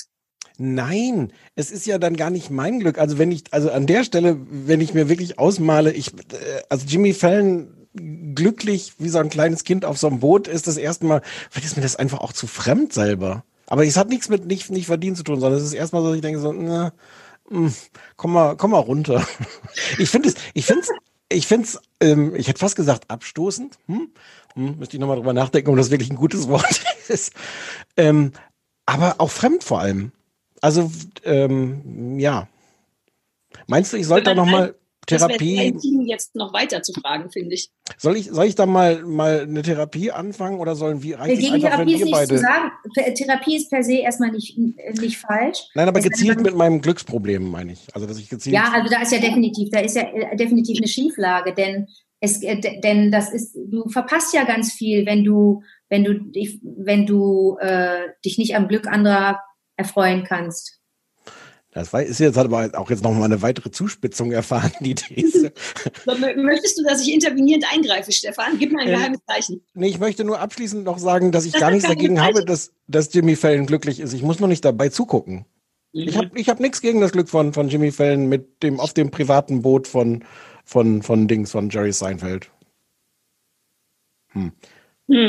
Ich habe noch die. Sag, Anke, sag nochmal schnell, äh, ich, Achtung, ich mache eine moder- moderative Überleitung. Ich Anke, wo läuft das denn? Ach so, ja. Nee, das war, ja, sag. Wo kann man das denn ankicken? Das hattest du, glaube ich, noch gar nicht gesagt. Bei Netflix. Ah, okay, cool. Weißt du, äh, weißt du bestimmt, dass es eine deutsche Version gibt? Das hat Basti gesagt. Äh, Kessler hat das Genau. gemacht. Kessler hat das, ich weiß gar nicht für wen. Ah, ich hätte sogar gedacht, irgendwie ZDF oder so, aber ich bin unsicher. Ähm, Hey, oh, das offener Neid. Sie sehen offene Neid. Das wäre was, was ich wahnsinnig gern gemacht hätte. Die deutsche Variante davon. Und es gibt, also ich weiß gar nicht, wer da mit dabei war. Du, du anscheinend nicht, Anke. Also äh, Bastian ist da auch in einer Folge. Ähm, und ich habe so ein paar davon geguckt, ist jetzt aber auch lange her, deswegen weiß ich es nicht mehr so gut. Ich glaube, das war auch ganz schön, aber es ist natürlich trotzdem, und das liegt gar nicht an den beteiligten Personen, es ist natürlich, äh, es fehlt schon diese Fallhöhe von Amerika. Ähm, Jerry Seinfeld und, äh, äh, und Kessler ist toll. Kessler ist auch gut als, als Gesprächspartner. Ähm, und trotzdem ist das natürlich, irgendwie fehlt diese, diese ganz große Fallhöhe. Ich glaube, es gibt, es gibt nicht viele deutsche Weltstars. Und Ja. dann, aber wenn dann Jerry Seinfeld äh, anruft, dann stehen da direkt 100, die man als Weltstars, oder na, Ja. 100 nicht, aber da gibt es ein paar Dutzend, die man als Weltstars bezeichnen kann, mit denen wir auch sofort was anfangen und verbinden. Ne? Und Ja. im Umgekehrten, ich glaube, da hast du recht. Ich glaube, das ist nicht so ein, mh, das ist nicht so ein Aufschlag. Wobei mit Angela Merkel so eine Runde zu drehen vor dem Kanzleramt würde ich auch gucken.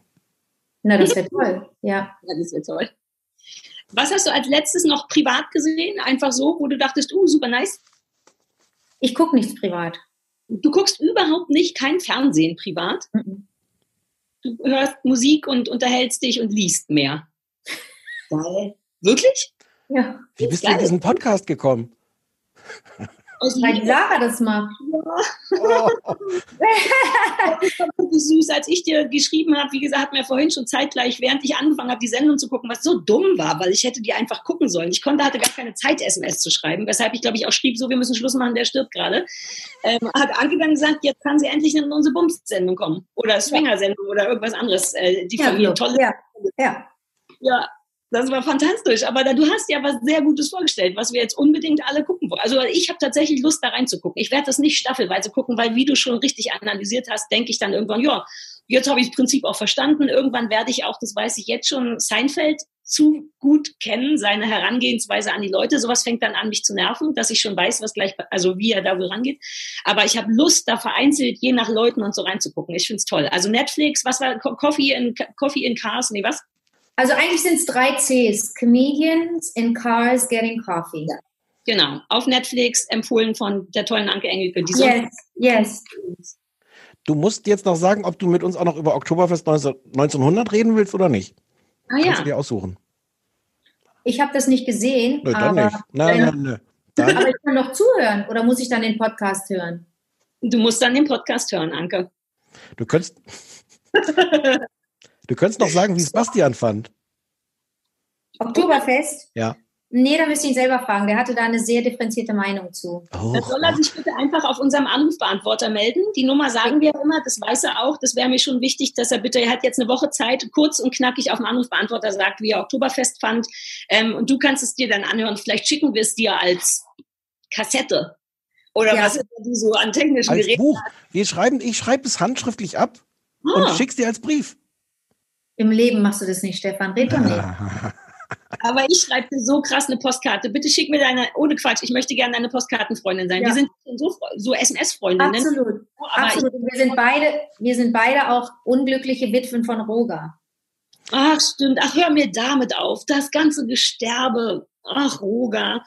Die, der alte Kackfrosch, der hat noch, ich habe dem noch geschrieben, er hat mir noch geschrieben, lass mal bald essen gehen und der wollte mir das nicht sagen. Also was auch wahnsinnig süß ist und, und, und, der, und auch be gemeinsam Bekannten wurde verboten, das zu sagen. Deswegen war ich sehr, sehr überrascht. Das war doof.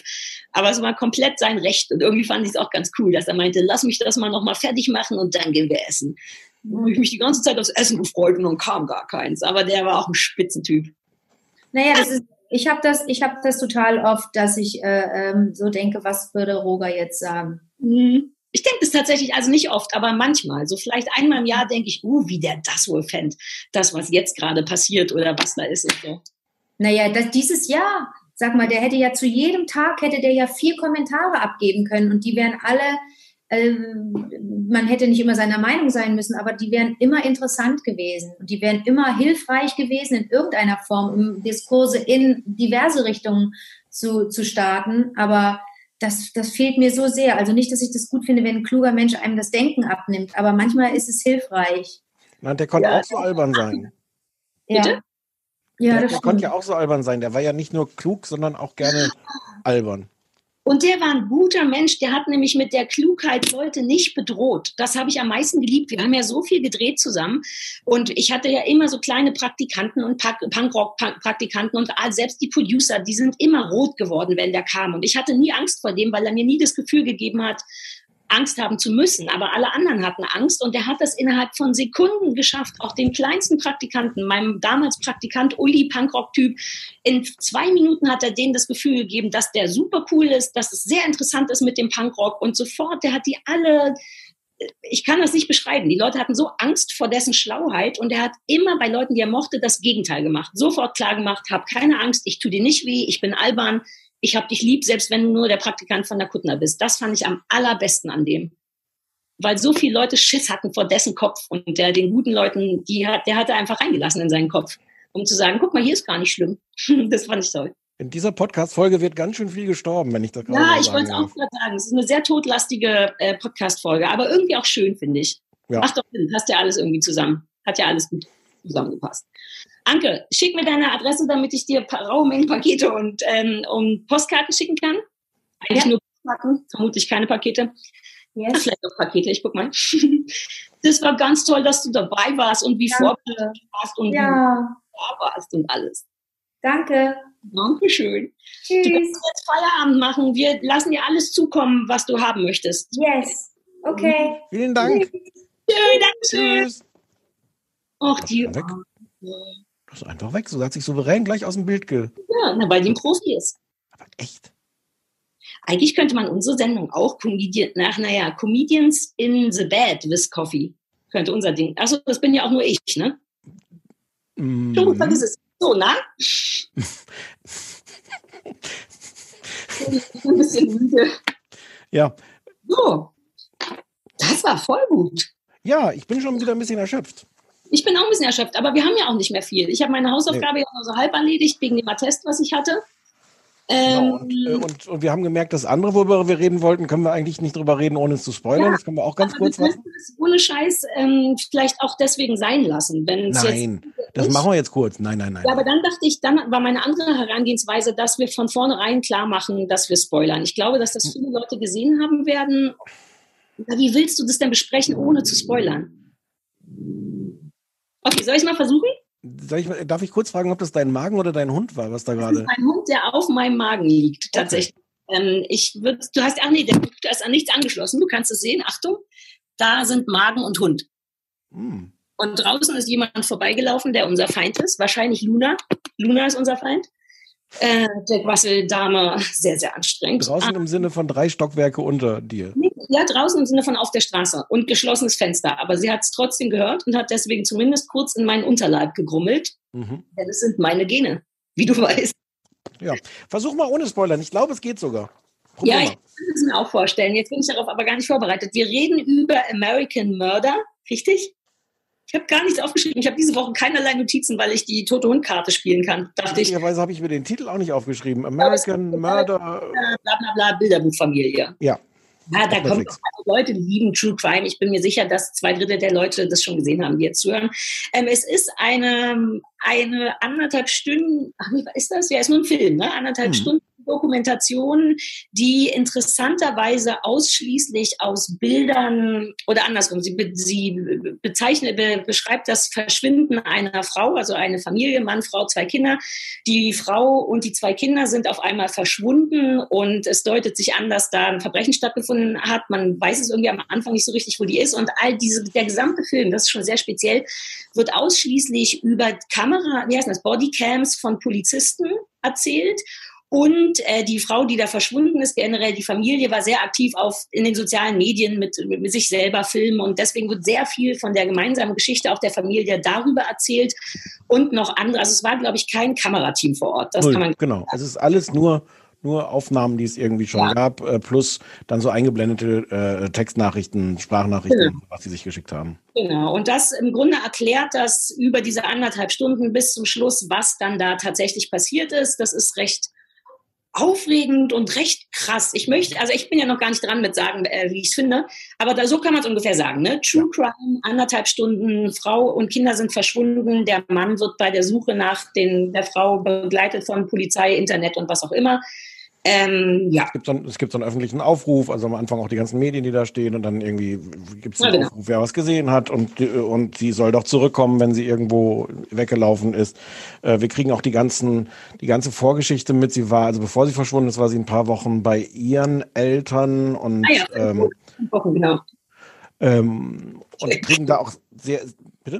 Entschuldigung, ich fand es gerade so assi, wegen sowas egal, um dich zu unterbrechen. Ja, ja, fünf Wochen. Sie war fünf Wochen in North Carolina. Dann Ich kann, ich, das, ich kann das nicht anders. North Carolina? Ja, ich werde älter jetzt. Ich merke, dass das gar nicht so cool ist. So, hau rein.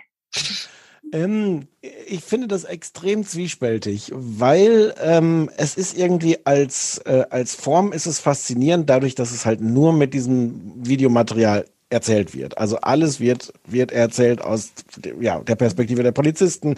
Ähm, Verhör, Verhörräume, da die Kameras.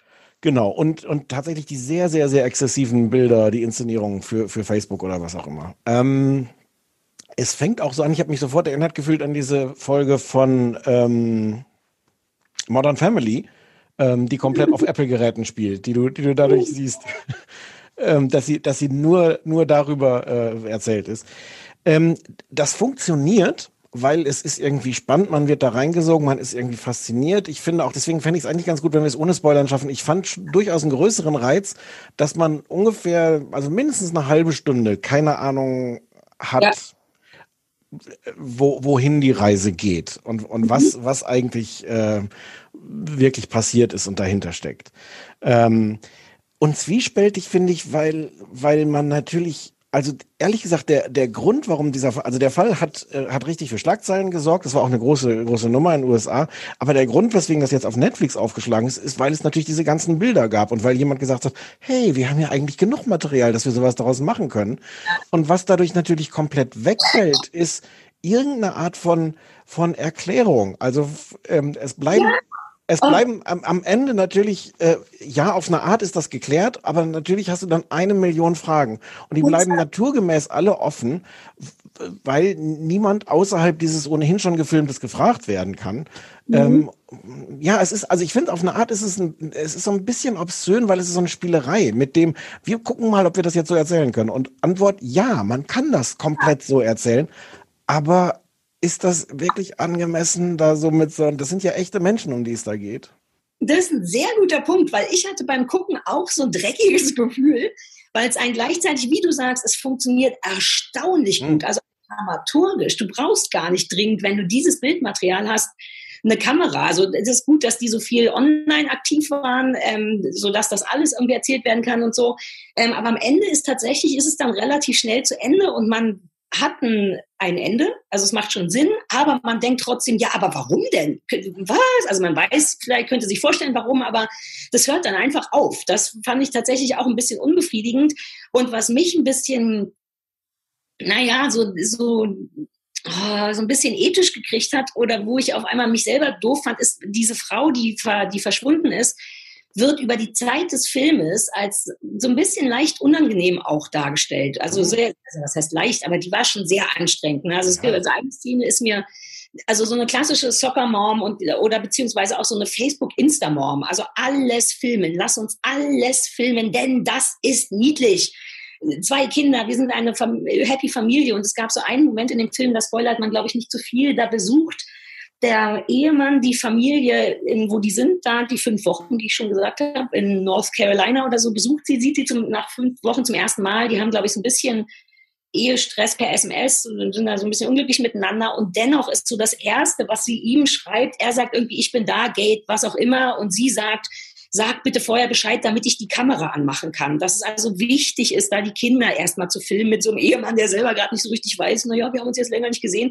Und spätestens da dachte ich, boah, ist die eklig, ist die unangenehm. Und das ist aber so, so ein fieser Gedanke, wenn die doch leider verschwunden ist mit den Kindern. Dann denkt man sofort, ja, aber äh, da ja. werde ich manchmal durcheinander, wenn ich, wenn ich vermeintliche Opfer scheiße finde. Naja, also auf, auf der Ebene ist das äh, kompliziert, aber auf der anderen finde ich das auch, weil wir sehen das ja alle nur, weil sie das gefilmt hat.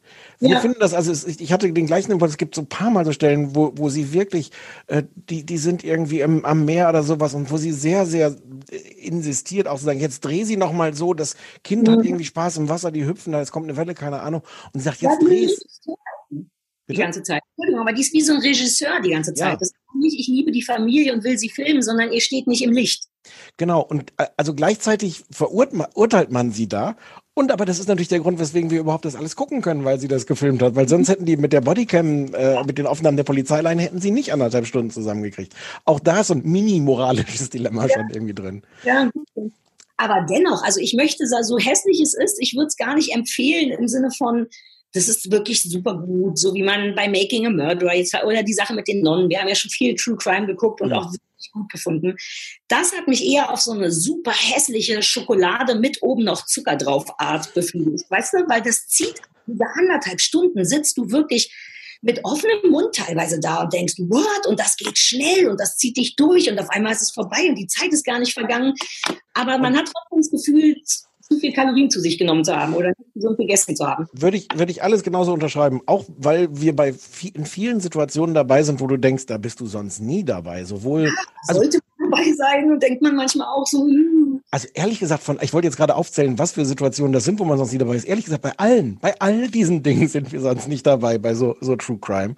Äh, also außer vielleicht die Verhörsituation. Aber selbst da äh, gibt es so eine Verhörsituation, wo ich die ganze Zeit denke, ähm, das darf jetzt gefilmt werden. Ähm, Können wir kurz, lass uns, sollen wir so, uns so 30 Spoiler-Sekunden nehmen, wo die Leute, ich gucke auf die Uhr, dass es wirklich 30 Sekunden sind und dann können wir darüber reden, ohne dass die Leute, okay. die Leute 30 Sekunden aus. Warte, ich muss erst mal meinen Timer oder wie das heißt. So, ähm, stopp. Okay, wir, nein, 30, ab jetzt wird gespoilert 30 Sekunden lang und zwar ab jetzt. Sag ganz schnell. Äh, der, der, Vater. Ich weiß. Ja, also der, der, sitzt im Verhörraum und, und, und, und dass er das alles gesteht, ist ja, weil er das sein, weil sein Vater da ist. Und äh, ja, weil, wusste, seinem Mord. Ja, und ich wusste gar, also nicht nur, dass wir das sehen dürfen als Zuschauer, aber ich dachte auch, warum darf die Polizei das sehen? Ist das der Deal? Naja, du bist in einem Raum, der, wir haben noch zehn Sekunden in einem Raum, der gefilmt wird. Ich nehme an, man darf, aber das fand ich den intimsten Moment. Hm. Jetzt haben wir nur noch fünf Sekunden. Ja, ich äh, habe nichts mehr. Und das mit dem Lügendetektor-Test war auch krass. Ende. Jetzt so. wird es spoilerfrei. Genau, also ich würde, ich äh, unterschreibe das alles, wie du das gesagt hast. Auch mit dem Kaffee, äh, nee, was war es, Kakao, Zucker, alles sagen. Ja, ja. Wie was, als wenn man was falsch gemacht hätte, aber es war super geil. Ja. Ja, auf eine eklige Art. Guckt euch das an und schämt euch danach ein bisschen, aber es ist wirklich auch faszinierend, weil es mich wirklich rein technisch ist es schon auch ein bisschen geil. Es ist jetzt ja. nicht eine Leistung, aber das hat man so auch noch nicht gesehen, dass da kein sie, sie inszenieren auch sehr, sehr clever. Vieles hängt auch von so Textnachrichten ab, die sie sehr geil inszenieren mit so kleinen Vertippern. Man sieht, wie ja, scheinbar, wie das jemand tippt.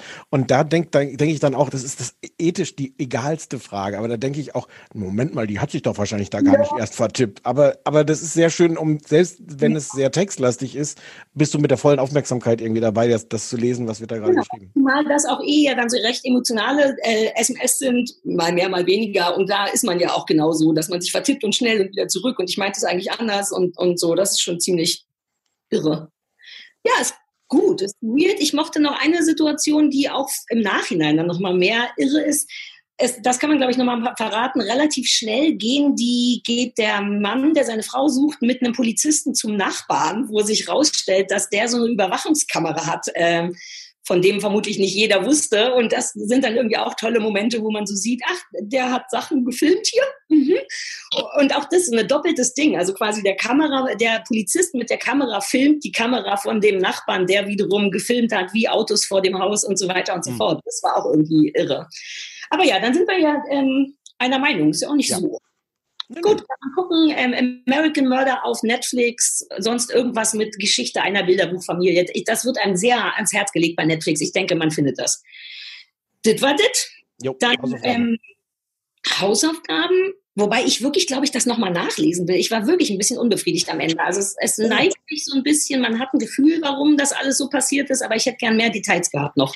Ähm, lustiger Effekt, ich habe das vorhin bei Wikipedia nachgelesen über diesen Fall und habe den, den, den völlig bekloppten Gedanken gehabt, dass ich, dass ich gedacht habe, ich gucke jetzt bei Wikipedia mal nach, wie gut die das eigentlich wirklich äh, erzählt haben, diesen, diesen Fall. Und was total absurd ist, weil, weil ja, ist ja nicht inszeniert in dem Sinne. Ja. Ja, nee, aber trotzdem, kann doch sein, da kann ja trotzdem auch Sachen fehlen. Also es ist wohl auch, das ist wohl in allen möglichen Sendungen auch schon gewesen. Es gab auch irgendwie einen Film davon, wo die es nachgespielt haben. Die waren bei Dr. Phil oder Dr. Bob oder Dr. irgendwas und ist da ausgiebig drüber geredet worden. Ich fürchte, dass trotzdem deine und meine Fragen nicht beantwortet werden. Naja, im Grunde ist sie ja auch ein bisschen beantwortet. Also ich fand dann wirklich, dass, da müssen wir vielleicht nochmal privat drüber reden. ja, reden wir nochmal privat drüber. Ja, so gegen Ende so ein bisschen. Nein, wir reden jetzt, da reden wir da jetzt privat drüber. Ja, ja, ja. Können wir noch weiter sterben. Sonst verspoilern wir uns noch. Soll ich kurz über das Oktoberfest reden? Ja, weil wenn, wenn schon Blood, dann auch Blood and Beer. Das war deine Hausaufgabe von mir. Ich möchte mich nochmal entschuldigen, weil es eine große Hausaufgabe war. Aber ich dachte, dass es dich vielleicht interessiert, ob das gut ist oder nicht. Ach so, oh, äh, mich interessiert, ob es gut ist oder nicht. Ja, das ja. stimmt, das hat mich interessiert. Ich war, bin nicht davon ausgegangen, dass du es gut findest, aber ich dachte, dass du es vielleicht wissen willst. Na du, also, wir können das jetzt schon so erzählen, dass, dass du ganz überrascht warst. Du hast das geguckt, ich glaube sogar dienstlich oder zuerst privat, weiß ich gar nicht. Nee, tatsächlich privat und dann habe ich, weil ich schlau bin, daraus eine dienstliche Nummer gemacht und das für sie nicht besprochen und wusste, dass wir es dann nicht besprechen können, hätte ich aber gerne. Und ich habe es äh, besprochen, weil ich es gut fand, ganz ehrlich, ja. ja. Also es ist die Geschichte, es Oktoberfest 1900, wie der Name andeutet, spielt es äh, ungefähr um 1900 und es geht ums Oktoberfest und es geht um Kurt Prank. Das ist ein Brauer aus Franken, der Kurt gerne. Der ist Kurt Prank. Was habe ich? Habe ich Prank gesagt? Du hast Kurt Prank gesagt. Ach so, weil der sich mit C schreibt. Ach, deswegen. Wie denn drauf, Alter? Total absurd, ja. Ich kann sagen, dass es in der AD läuft und eine deutsche Serie ist. Ja, und aber Prank, also Kurt Prank ist aber auch ein komischer Name, wenn ich jetzt da mal so drüber nachdenke. Kurt Prank ist wie. Ja, ich entschuldige mich für Kurt Prank. Äh, ja, okay, In aller Form. Gut. Uh. Also der Kurt, der Prank-Kurt. Prankelkurt. Ja, so sagt man das nämlich, der Prankenkurt oder so. Ja, der kommt aus Franken. Der will nach äh, München und will auf dem Oktoberfest irgendwie ein Riesenzelt aufbauen für Tausende von Leuten. Bis dahin standen da nur so kleinere Buden rum. Aber ähm, da sind die mit ihren kleinen Buden natürlich dagegen und überhaupt sind die ganzen Münchner dagegen, weil, weil der aus Franken kommt, hat er eigentlich gar kein Recht, überhaupt da sein, sein Bier auszuschenken. Ähm, der äh, ist, ähm, der schreckt vor nichts zurück, um sein Ziel von dieser riesengroßen, äh, diesem riesengroßen Festzelt umzusetzen. Bitte? Ich habe dir nur das Wort, was dir fehlte, aber das ist mit der Verzögerung. Das ist aber mir akustisch nicht angekommen. Sag's ja, nochmal. Bierburg war das Wort. Die riesengroße Bierburg. Bierburg? Ja, so heißt das da. Bierburg? Ja, ich glaube. Okay. Ja, ja, riesengroßes Fest, halt so wie man sie heute erzählt, so wie man sie heute von Oktoberfest. Ja. Ähm, genau, der ist also Riesenarschloch und, äh, und ähm, geht über Leichen, literally, um das zu erreichen. Und die, äh, der andere größere äh, Strang von Personal, also der, der und seine Tochter kommen nach, nach München, um dieses, äh, um da diese Karriere da umzusetzen. Der andere Strang ist der von so einer traditionellen Brauerfamilie Ludwig Hoflinger Ach nee, Ludwig Hoflinger ist schon der Sohn. Der andere, der Hoflinger, der Vater heißt anders. Ist egal. Es ist eine kleine traditionelle Brauerei, die so ein bisschen den Anschluss verpasst, weil sie der Meinung sind, also Bier in Flaschen geht schon mal gar nicht. Das wird gefälligst irgendwie aus dem Fass getrunken. Äh, und gezapft und ähm, nach Übersee exp expandieren, ist es auch irgendwie alles Quatsch. Und das ist einer von den kleinen Brauern, die halt von den Großen da vertrieben werden sollen. Der hat äh, zwei Söhne. Da gibt es so den Konflikt, dass der eine Sohn sagt, ey, wir, Papa, wir müssen jetzt ja mal viel moderner werden. Und der andere Sohn ist so ein bisschen so ein verträumter, künstlerisch eher begabter, schwuler Sohn. Und, äh, und dann gibt's noch die Mutter von der, von der tollen ähm, Martina Gedeck gespielt. Äh, vielleicht hätte ich noch sagen sollen, dass Kurt Prank von Misel Matischewitsch gespielt wird. Äh, ja, und dann gibt es ein großes Gemetzel und ähm, ach so, ich darf das ja alles erzählen. Ich bin, das ist ja meine Hausaufgabe. Ich muss das ja gar nicht erzählen und dann dich fragen, wie du es findest. Was werde ich schon wissen? Ich werde dir trotzdem noch sagen, wie ich es finde. Oh shit. Ja, Ähm, ich fand's ganz schrecklich. Echt? Das hat mir überhaupt nicht gefallen. Ich fand die ganze Art, das zu erzählen, also einerseits verwirrend rätselhaft, weil ich dachte, also ich habe eine Folge gesehen komplett. Äh, es sind insgesamt sechs, äh, 45 Minuten. Ähm, ähm, die, ich habe das Gefühl gehabt, die haben überhaupt keine Art gefunden, das zu erzählen, irgendwie diese Personen einzuführen, mich in die Geschichte reinzuziehen. Und die haken dann die ganze Zeit so, so Punkte ab. Also äh, äh, Kurt Prank äh, trifft sich irgendwie mit dem, mit irgendeinem, ja, Bürgermeister ist der nicht, aber mit irgendeinem Verwaltungstypen aus München ganz am Anfang und sagt hier, äh, ich will, dass du dafür sorgst, dass ich da dieses Riesenzelt machen kann. Und er dachte, nee, mache ich nicht. Ich dachte, ja, okay, aber guck mal, das da ist übrigens dein unehelicher Sohn. Und wenn ich das nicht kriege, dann werde ich das allen verraten. Oh shit, ja. hm. Ähm, fünf Minuten später irgendwie so eine Frau soll soll ihre Tochter äh, soll seine Tochter in die Münchner äh, äh, Szene da irgendwie einführen und ich dachte nee mache ich nicht. Ich dachte hm, okay bringe ich deine Katze um. Katze tot äh, äh, Frau macht das das eigentlich. Es passiert wirklich innerhalb von von von einer Minute werden diese Dinge abgehakt. So ja dann erpresse ich dich. Oh okay dann mache ich's. Ähm, es gibt so eine Liebesgeschichte zwischen der Tochter von dem Franken und einem der Söhne von dem, dem, dem örtlichen Brauer, was auch, auch schon so, ein klassischer Plotpoint ist. Aber auch da, die sehen sich auf dem Fest, bang, verliebt, bang, Sex, bang, schwanger. Es ist, es ist in einer Lieblosigkeit wird das alles abgehakt. Und ähm, ich habe es nicht so weit geguckt, aber als ich dann bei Wikipedia nachgelesen habe, was das Schicksal von dem schwulen Sohn ist, was ich jetzt dann nicht spoiler, aber es ist so abgeschmackt. Es hat mir wirklich, das hat mir wirklich nicht gefallen.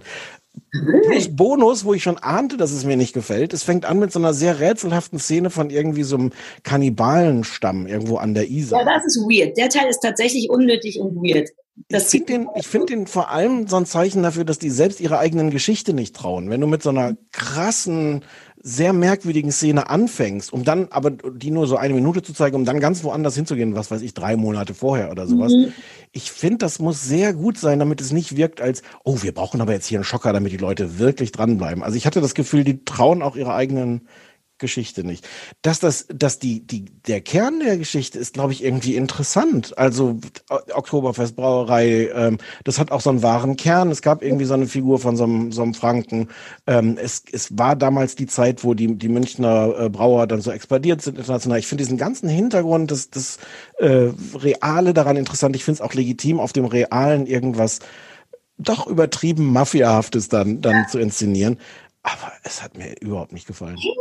Weil genau das fand ich gut, dass es real ist. Ich habe auch nochmal die gesamte Geschichte von dem Typen, der auf dem das basiert, den Namen schon wieder vergessen, gelesen, der wohl tatsächlich auch die erste Bierburg und das erste so mitsingen und ein Prosit der Gemütlichkeit, der ist so der Erfinder von dem ganzen Bums, der jetzt ist. Und ich mochte, wie brutal das ist. Also ich weiß, ich bin nicht dran, das zu sagen, aber ich habe ja, ich habe das ja nur deswegen geguckt, weil das, weil der internationale Titel Blood and Beer ist, der Mhm. Fantastisch ist, finde ich. So ein guter Titel. Und äh, Christoph, der Herr Kuttner, meinte, uh, komm, wir gucken das. Und dann hieß das aber auf einmal Oktoberfest 1900 und dann hätte ich es schon fast nicht geguckt. Da, das nehme ich so, so der ARD ein bisschen übel. Sollen die sich doch mal trauen, das Ding so zu nennen? Denn es ist schon auch, du hast jetzt nur eine Folge gesehen, es ist, und da ist es das auch brutal as fuck. Also es wird gerade so mordmäßig echt ganz geil durchgezogen. Also auch Mhm. was die Brutalität angeht, auch die Brutalität der Zeit und so. Und ich fand das sogar echt modern für Deutsch. Ich habe ja alles geguckt und es wird dann später auch nochmal so die soziale und also die soziale Szene oder die soziale Schicht der Zeit eh, aber auch Schwulen- und Künstlerszene. Der berühmte Arthur Schnitzler kommt dann in so einem, so wie die sich damals noch verstecken mussten. Und ich mag auch, wie unromantisch und unkitschig Homosexualität dann später beschrieben wird und so. Ich war recht geflasht. Es hat immer wieder sehr deutsche Momente, wo ich denke, ach stimmt, ist ja das, ist ja ARD, ist ja Oktoberfest und nicht Blood and Bier, aber die, das ist auch geil gefilmt ab und zu. Und die haben tolle Musik, manchmal Mhm. tolle so Indie-Mucke und dann wieder so bayerische Sachen, die einen irgendwie kriegen. Also ich war selber überrascht. Ich hatte nicht vor, sowas gut zu finden. Und ich hätte gedacht, dass du es ein bisschen gut findest, aber gut. Dann du, die nächste Hausaufgabe, die du kriegst, wird was ganz Kurzes, Niedliches. Ja, Wobei das war jetzt nicht stimmt. Du musst jetzt gar keinen, also ich, vielleicht sollte ich dir dieses schlechte Gewissen einfach lassen, aber also ich konnte das jetzt schon eine Dreiviertelstunde gucken, aber ähm, ja, hm, na gut. Keine Empfehlung von mir. Okay. Dann erzähle ich noch was zu Mach kein Murks. Ja, Das war meine Hausaufgabe. Eine Highlight der Sendung im NDR und ich war erst überrascht, weil das läuft erst ab heute und heute ist bei uns Montag und bei euch ist heute mindestens Mittwoch, also kann man es schon gucken. Ähm, läuft im NDR und ist im Grunde gar nichts Neues. Sowas hat man immer schon mal gesehen, so wie Ab ins Beet auf Vox oder so. Also im Grunde wird ein Kamerateam, werden Home-Handwerker begleitet von Kamerateams und haben dann noch zwei Experten dazu, die denen so ein bisschen Hilfestellung geben. In dem Fall ist es jetzt einmal, also der, die Experten ist so eine sehr angenehme Malermeisterin. Die heißt Nina und die ist einfach Malermeisterin. Die sieht niedlich aus, die ist hübsch und die ist wahnsinnig unsteif vor der Kamera, aber auch nicht so aufgedreht.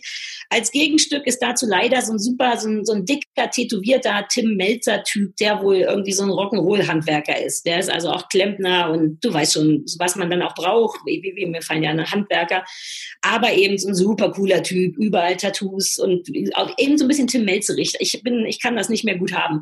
Die beiden sitzen irgendwo und sind quasi immer so zugeschaltet und rufen ab und zu die Handwerker, die wir sehen, an und sagen, hm, mach mal anders.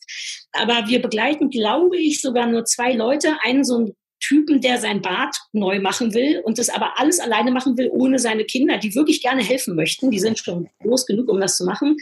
Ähm, und deswegen immer daneben stehen, während Papa, und jetzt halte ich fest, mit Hammer und Meißel versucht im Bad alle Fliesen wegzumachen. Also wirklich mit so einem kleinen, so einem Meißel und halt so ein kleiner Hammer, Hammer und dachte, dass das in einer kurzen Zeit zu schaffen ist. aber was, was nimmt man stattdessen, wenn man Profi ist? also in dem Fall wird, ich will ehrlich sein, das liebe ich ja an der Sendung. Ich hätte auch so angefangen. Ich denke, ja gut, was habe ich hier? Hammer, Meißel. Und wenn nicht, haben wir einen Meißel und dann vielleicht mit dem Fuß drauf treten. So arbeite ich ja auch. Deswegen kann ich schon mal verraten, dass mich das eigentlich ganz gut kriegt. Man nimmt dafür, glaube ich, so einen Stemmhammer. Das, was die Mhm. Bauarbeiter Straße immer machen. Der lange Stab mit dem. Ja. Und irgendwann kann der Rossi oder so heißt der dicke tätowierte Punkrock-Klempner, ruft den dann an und sagt, ähm, ich, also du kommst, ich würde lieber so ein Gerät nehmen. Und das ist so der Teil, wo man denkt, na, aber weiß, das weiß der doch selber, oder? Da war ich kurz nicht sicher, ob das vielleicht weiß ich nicht, gewünscht oder geskriptet ist, weil das wirklich so ein bisschen absurd ist, mit Hammer und Meißel ein gesamtes Bad abzukloppen. Der muss auch Trockenwände rausreißen und, und, und sowas. Und dann so läuft es. Und die andere Familie sind so ein bisschen so Leute wie die mir näher stehen, so Leute wie du und ich jetzt vielleicht nicht, aber wie ich, so, so, so eine junge Familie, die so ein bisschen Indie aussehen und die haben so einen kleinen Schrebergarten und wollen da eine, wie heißt das, Aqua, Aquarant oder irgendwas, wenn man seine Regenrinne so durch den gesamten Garten führt und irgendwann läuft das Wasser in so einen Teich. Ich weiß nicht, warum man das will, weil das sieht auch nicht gut aus. Wollte ich dich jetzt gerade fragen, ob du sowas nicht willst. Nee, ich, wir haben einen Teich gemacht, den fand ich gut, aber warum jetzt die Regenrinne durch den gesamten, das sieht so ein bisschen aus, als wenn man unter einer Autobahn wohnt dann. Wirklich. Und da habe ich es inhaltlich nicht verstanden, aber auch die scheitern auf so tolle, das ist das Schöne an der Sendung, dass die Handwerker tatsächlich auf sehr klassische, normale Menschenart scheitern, weil die das Material nicht haben. Die in dem Schrebergarten wollen dann so eine Regenrinne durchsägen, haben aber nur so einen Bastelfuchsschwanz oder irgendwas, weißt du, wie so im Grunde wie so ein Küchenmesser und denken, ja, naja, aber warum denn nicht? Weshalb natürlich das ganze Ding splittert und alle versauen dauernd alles. Und das mag ich gern, weil ich wirklich genauso arbeite. Und zwar nur aufgrund von Ungeduld. Nicht, ich wüsste schon, wie man es besser machen könnte, aber ich denke, come on, wie schwer soll es sein? Und naja, du weißt es ja, du warst ja mehrfach dabei, dann fließt Blut und so. Ähm, das ist irgendwie toll, weil man wirklich denkt, ja, ich hätte es auch so gemacht. Und dann kommt immer, und ach, dann ist noch eine Frau, die ihr Haus malern will und glaubt, das dauert nur zwei Tage und dann muss Nina, die Malermeisterin, kommen und sagen, man muss aber auch abkleben vorher und dann dauert es irgendwie zwei Wochen. Ähm, das ist eigentlich, es ist überhaupt nichts Neues. Es ist aber es richtig, genau auf der gleichen guten Ebene wie so ab ins Beet. Das mag ich eigentlich auch ganz gerne. So Leute, die im Beet werkeln. Ähm, es hat, hat auch eine gute Sprecherstimme und der Text ist auch nicht schlimm. Es ist richtig angenehm, aber zwei Sachen sind sehr, sehr ärgerlich. Zum einen neigen, neigen die dazu, immer so Comic-Kram reinzumachen. Also zum Beispiel, wenn der Typ sich irgendwie versägt, dann kommt so ein großer Pfeil mit so einem Boing und der Pfeil zeigt dann auf das Stück, wo sich versägt wurde. Und man denkt, naja, aber die Kamera war ja schon dabei. Ich, ich habe es schon gesehen. Ähm, sowas oder die zeigt immer so auf Fehler. Ich weiß gar nicht warum. Es gibt so einen Moment, da trägt der Vater mit seinem Sohn die Badewanne durch ein sehr enges, das ist so ein Friends-Moment, so ein Pivot-Moment, weißt du? Die müssen die Badewanne runtertragen und natürlich stößt die überall an. Aber das sieht man ja schon. Dennoch kommt immer ein Pfeil und sagt, Möp, angestoßen, angestoßen. Oder in Momenten, in denen jemand nicht weiter weiß, wagen die es tatsächlich so ein Boing Fragezeichen über den Kopf zu machen. Hm. Und das ist wahnsinnig unnötig, weil es auch immer stört, weil man immer denkt, ja, aber ich sehe doch, dass der nicht weiter weiß. Ich sehe doch, dass die Badewanne gegen die Wand gestoßen ist.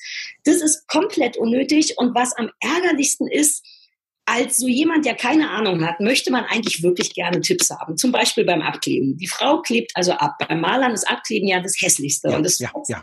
kein Spaß. Und ähm, Auch dann das kommt Schwierigste. Ich finde das, ich finde das sehr schwer. Weil Malern an sich ist ja leicht. Wenn's, wenn man es beim, beim dritten Mal überstreichen noch nicht fertig ist, macht man es halt auch ein viertes Mal. Aber das Abkleben. Ja, ja, ja, aber abkleben nervt. Und ich weiß auch, ich glaube, es gibt dafür spezielle Geheimtricks, wie man es gut und richtig macht. Und das sagen die auch. Und die, und die sagen, und wie man es richtig macht, auf ndr.de slash noch mehr Tipps. Und dann denke ich, ey, mein lieber Freund der NDR, du kannst Internet nicht. Das ist nicht dein Ding. So, ich gucke die Sendung, damit du mir erklärst, wie man es macht, weil die Malermeisterin macht, also das ist wie so ein Cliffhack oder nee, wie so Clickbaiting eigentlich, weil die macht es irgendwie, man sieht, dass sie es auf eine gute Art macht, aber niemand sagt, warum es eine gute Art ist oder wie, wie der Trick ist. Und dann sagen die noch mehr Tipps, wo man schon sagen will, nee, nee, nee, was heißt noch mehr? Ich hatte ja noch nicht mal einen. Und dann wird quasi gezwungen, obwohl ich richtig ernsthaft das Bedürfnis hatte, das zu wissen, dahin zu gehen auf die Internetseite. Und dann passiert das nochmal. Dann wird nämlich irgendwann so Fugen, Verfugen und Bohrlöcher und so verfugt oder wie das heißt.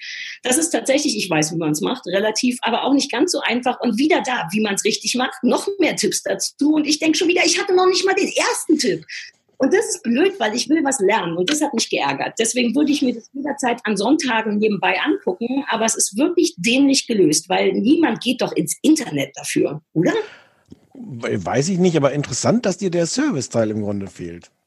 Ja, na, weil die den so anmoderieren. Also ich Ja. hatte von vornherein damit gerechnet, jetzt werden all meine Probleme gelöst. Ich dachte, die zeigen denen das einfach und Learning by Doing merke ich, ah, so macht man's. Aber stattdessen teasern sie an, eine Lösung zu haben und verraten einen die nicht. Und wenn ich schon ins Internet gehe, was ich ja mache, dann gehe ich natürlich auf YouTube oder lass mir das von Hornbach oder wem auch immer in cool und professionell erklären. Da gehst du jetzt nicht auf ndr.de slash noch mehr Tipps zum Verfugen. Naja. Naja, das ärgert mich ein bisschen. Das hätten sie, ich finde, die schulden mir, mir zu erklären, wie man das richtig macht mit dem Abkleben. Lieber NDR, solange du noch mein Arbeitgeber bist, nämlich noch drei oder vier extra drei Folgen lang, bitte, du schuldest mir das. NDR, sag mir, wie man richtig abklebt. Und dem Stefan auch. Ja, mir auch. Ja, ja, ja. Ich habe ich hab Tipps im Internet vorher gefunden, aber abkleben ist echt nicht ohne. Ja. Ähm, was mich ärgert, ich habe die Sendung ja nicht gesehen, aber, aber ich muss jetzt mal mich mal beschweren über diesen Sendungstitel. Ja. Das heißt, mach keinen Murks. Es ist der Murks. Mach keinen Murks. Und die Sendung heißt aber, mach keinen Murks. Das ist falsch. Dann muss mindestens ein Apostroph dahin. Achso, ja, ein Apostroph muss ran, genau. Aber sonst wäre es ja nur die Abkürzung von kein nennen. Ja, ja, aber dann muss da ein Apostroph hin. Ja, warte, NDR, falls du immer noch zuhörst, wir wollen sowohl die Abtipps-Clips als äh, Abklebtipps und wir, ganz im Ernst, wir, kann sein, dass wir eine Online-Petition machen für das Apostroph. Kann sich der NDR keine Apostrophs mehr leisten? Da, ich meine, so muss man, so muss man es auch mal fragen. Du weißt doch, dass der NDR sparen muss, deswegen kann er sich ja auch keine Sarah Kuttner mehr leisten. Dann Ja. haben die erst recht kein Geld für einen Apostroph. Hm. Denn die sind noch teurer als ich. Ich bin erschöpft, du auch. Ja, ich auch. Äh, wir sind auch durch, oder? Müssen wir noch irgendwas? Oh, wir müssen. Oh, ich habe den Anrufbeantworter. Ja, ja, ja, hau rein. Shit. Ich will nur zuhören. Da, da, da, da. Ich bin gar nicht. Ich hatte, also das, das jetzt. Sag gerade nochmal die Telefonnummer, weißt du nicht, ne? 030 für Berlin, 501 wie die Jeans, 54 754. Ist das richtig? Ich habe es aus meinem Kurzzeit Langzeitgedächtnis Sag geklaut. mal. 030 für Berlin, 501 wie die Jeans, 54 754. Genau. Und äh, Hallo, mein Name ist Jasna Fritzi Bauer und ihr seid hier beim Anrufbeantworter vom kleinen Fernsehballett. Bitte hinterlasst uns eine Nachricht. Vielen Dank. Ja, hallo Sarah, hallo Stefan, hier ist der Thorsten aus Köln. Wir hatten äh, neulich schon mal das Vergnügen, als es um äh, Gold, Silber und Bierhochzeit ging. Ich probiere mich mal an eurem Anrufbeantworter. Achtung! Hier ist das kleine Fernsehballett. Sarah und Stefan freuen sich über deine Nachricht. Ich bin der Thorsten, aber das ist vermutlich uninteressant. So, den zweiten Satz habe ich absichtlich ein bisschen angehängt, angehängt, damit ihr den, wenn ihr den blöd findet, wegsäbeln könnt. Ja, vielleicht komme ich äh, in den Recall, würde mich freuen. Tschüss. Ja, hallo, mein Name ist völlig egal, aber ihr seid hier beim Anrufbeantworter des kleinen Fernsehballetts. Bitte hinterlasst uns eine Nachricht, möglichst kurz. Wir mögen euch. Ciao. Hallo, hier ist der kleine Fernsehballett-Anrufbeantworter für eure Nachricht nach dem Piep. Aber redet nicht so lange, Sarah Kuttner und vor allem Stefan Niggemeier müssen sich das ja alles auch noch anhören. Hallo, hier ist das kleine Fernsehballett. Bitte hinterlasst uns eine Nachricht nach dem Piep. Aber nicht so lange, weil der Stefan mag nicht so gern schneiden. Danke. Was gibt's Neues auf dem Telefon? Der Anrufbeantworter von Sarah und Stefan. Piep. Ich liebe sowas ohne Scheiß, dieser Puppet Master Moment. Ich will ganz ehrlich sein. Ich liebe das, dass man Leuten sagen kann, ey, macht ihr das doch. Und dass es Leute gibt, die denken, ja Mann, ich mache es. Ich wenn, auch, wenn auch erst nach der zweiten Aufforderung, aber immerhin. Ja, wie toll das ist. Aber alle, wirklich alle, auch wie der Thorsten, der Erste, wie professionell, ne? dass er extra eine Schneidesekunde, aber ich würde das nie abschneiden. Also wenn wir, wenn der, der kommt auf jeden Fall in den Recall, richtig? Ja. Wenn der es wird, dann lassen wir aber das dran, ne? Mit Ich bin der Thorsten, das Ja, ja. Ja. Kann man alle hintereinander, könnte man alle hintereinander schneiden und dann wäre es ja langweilig, also der lä- längste Anrufbeantworterspruch der Welt, wie das? Also ich glaube, das geht, aber, aber ich meine, es wäre ein interessanter Effekt, weil jeder, der uns auf einen Anrufbeantworter sprechen will, müsste sich dann vorher das alles anhören. Urlaub nehmen. Urlaub nehmen. Aber Ja. vielleicht wird man dadurch auch die Spreu vom Weizen trennen. Sagt. Man muss es Oder halt wir wirklich wollen. irgendwas Zusammen, weil ich fand alles richtig gut. Ich fand die professionelle Art von Thorsten gut und mein Name tut nichts zur Sache und die, ges die gesungenen Geschichten und das Gruselige, was immer das war, war das Linda. Das am Ende. Ich bin Fan. Ich danke. Ihr seid super cool. Ihr seid, und wie die auch auf uns achten. Wie die auch nicht vergessen zu sagen, dass das nicht so viel gelabert werden soll und dass man sich ein bisschen kurz fassen soll. Wir haben die coolsten fünf Fans der Welt. Die sind viel professioneller als wir auch. Das ist so ein bisschen, aber Das ist unangenehm, aber ich versuche es ja immer unter dem künstlerischen Aspekt zu verstecken. Haha, witzige künstlerische Verpeiltheit, sowas, weißt du? ich sag nochmal die Nummer 030 501 wie die Jeans 54754. Aber ihr müsst jetzt, also jetzt muss man nicht mehr, oder? Die waren noch Nur wenn, nur wenn Leute wollen, aber müssen. noch eine gute Idee hat, um den Anrufbeantworter Begrüßungstext, dann macht ruhig, sonst könnt ihr uns einfach wieder. Also mein, ich hatte mir immer gewünscht, dass auch ein paar Leute diffamiert werden. Das ist bis jetzt noch nicht so oft passiert. Aber gebt uns gerne Sachen aus eurem Leben oder was wir gucken sollen oder wenn ihr einfach ein bisschen jemanden beschimpfen wollt. Ich sage dazu mal nicht nein. Bei Stefan hängt es davon ab, wer wie stark beschimpft wird. Ja. Ja. Gut. Und das war gut gewesen, unsere Sterbesendung. Ja, ich finde auch. Nennen wir die, die mit dem Tod? Oh, Ist das, ist das, ist das Quotenklick fördernd? Klicken Leute da drauf dann? Oder warte, vorhin hatte ich einen ganz tollen Titel. Na, vielleicht reden wir darüber, wenn die Sendung vorbei ist. So interessant kann das ja auch noch nicht sein. Nee, weil, wie gesagt, für die Leute ist es nicht mehr so spannend, uns jetzt zuzuhören, weil die haben auf irgendwas geklickt, wo das schon stand. Das ist immer so ein bisschen blöd. Hm. Vielleicht müssen wir, müssen wir aufpassen, dass wir nicht den Titel. Uh. Uh. Äh, ach, naja, da ist jetzt Anke Engelke nicht dabei, aber ich fand auch gut die, in der Stefan Jimmy Fallon sein Glück nicht gönnt. Ja, aber das ist ja immer, das können wir ja jedes Mal. Ja, stimmt, so heißt ja jede Folge mit anderen Namen. Alles klar, dann überlegen wir uns noch was. Äh, liebe Zuhörer, äh, danke, dass ihr zuhört. Noch mal aus der Sendung raus, als wenn ich das noch nie gemacht hätte. Du, ich, ich mache einfach. Vielen Dank fürs Zuhören. Nächste Woche sind wir wieder da auf dieser. Äh, das waren Sarah Kuttner und Stefan Eggemeier und Sie hörten das kleine Fernsehballett.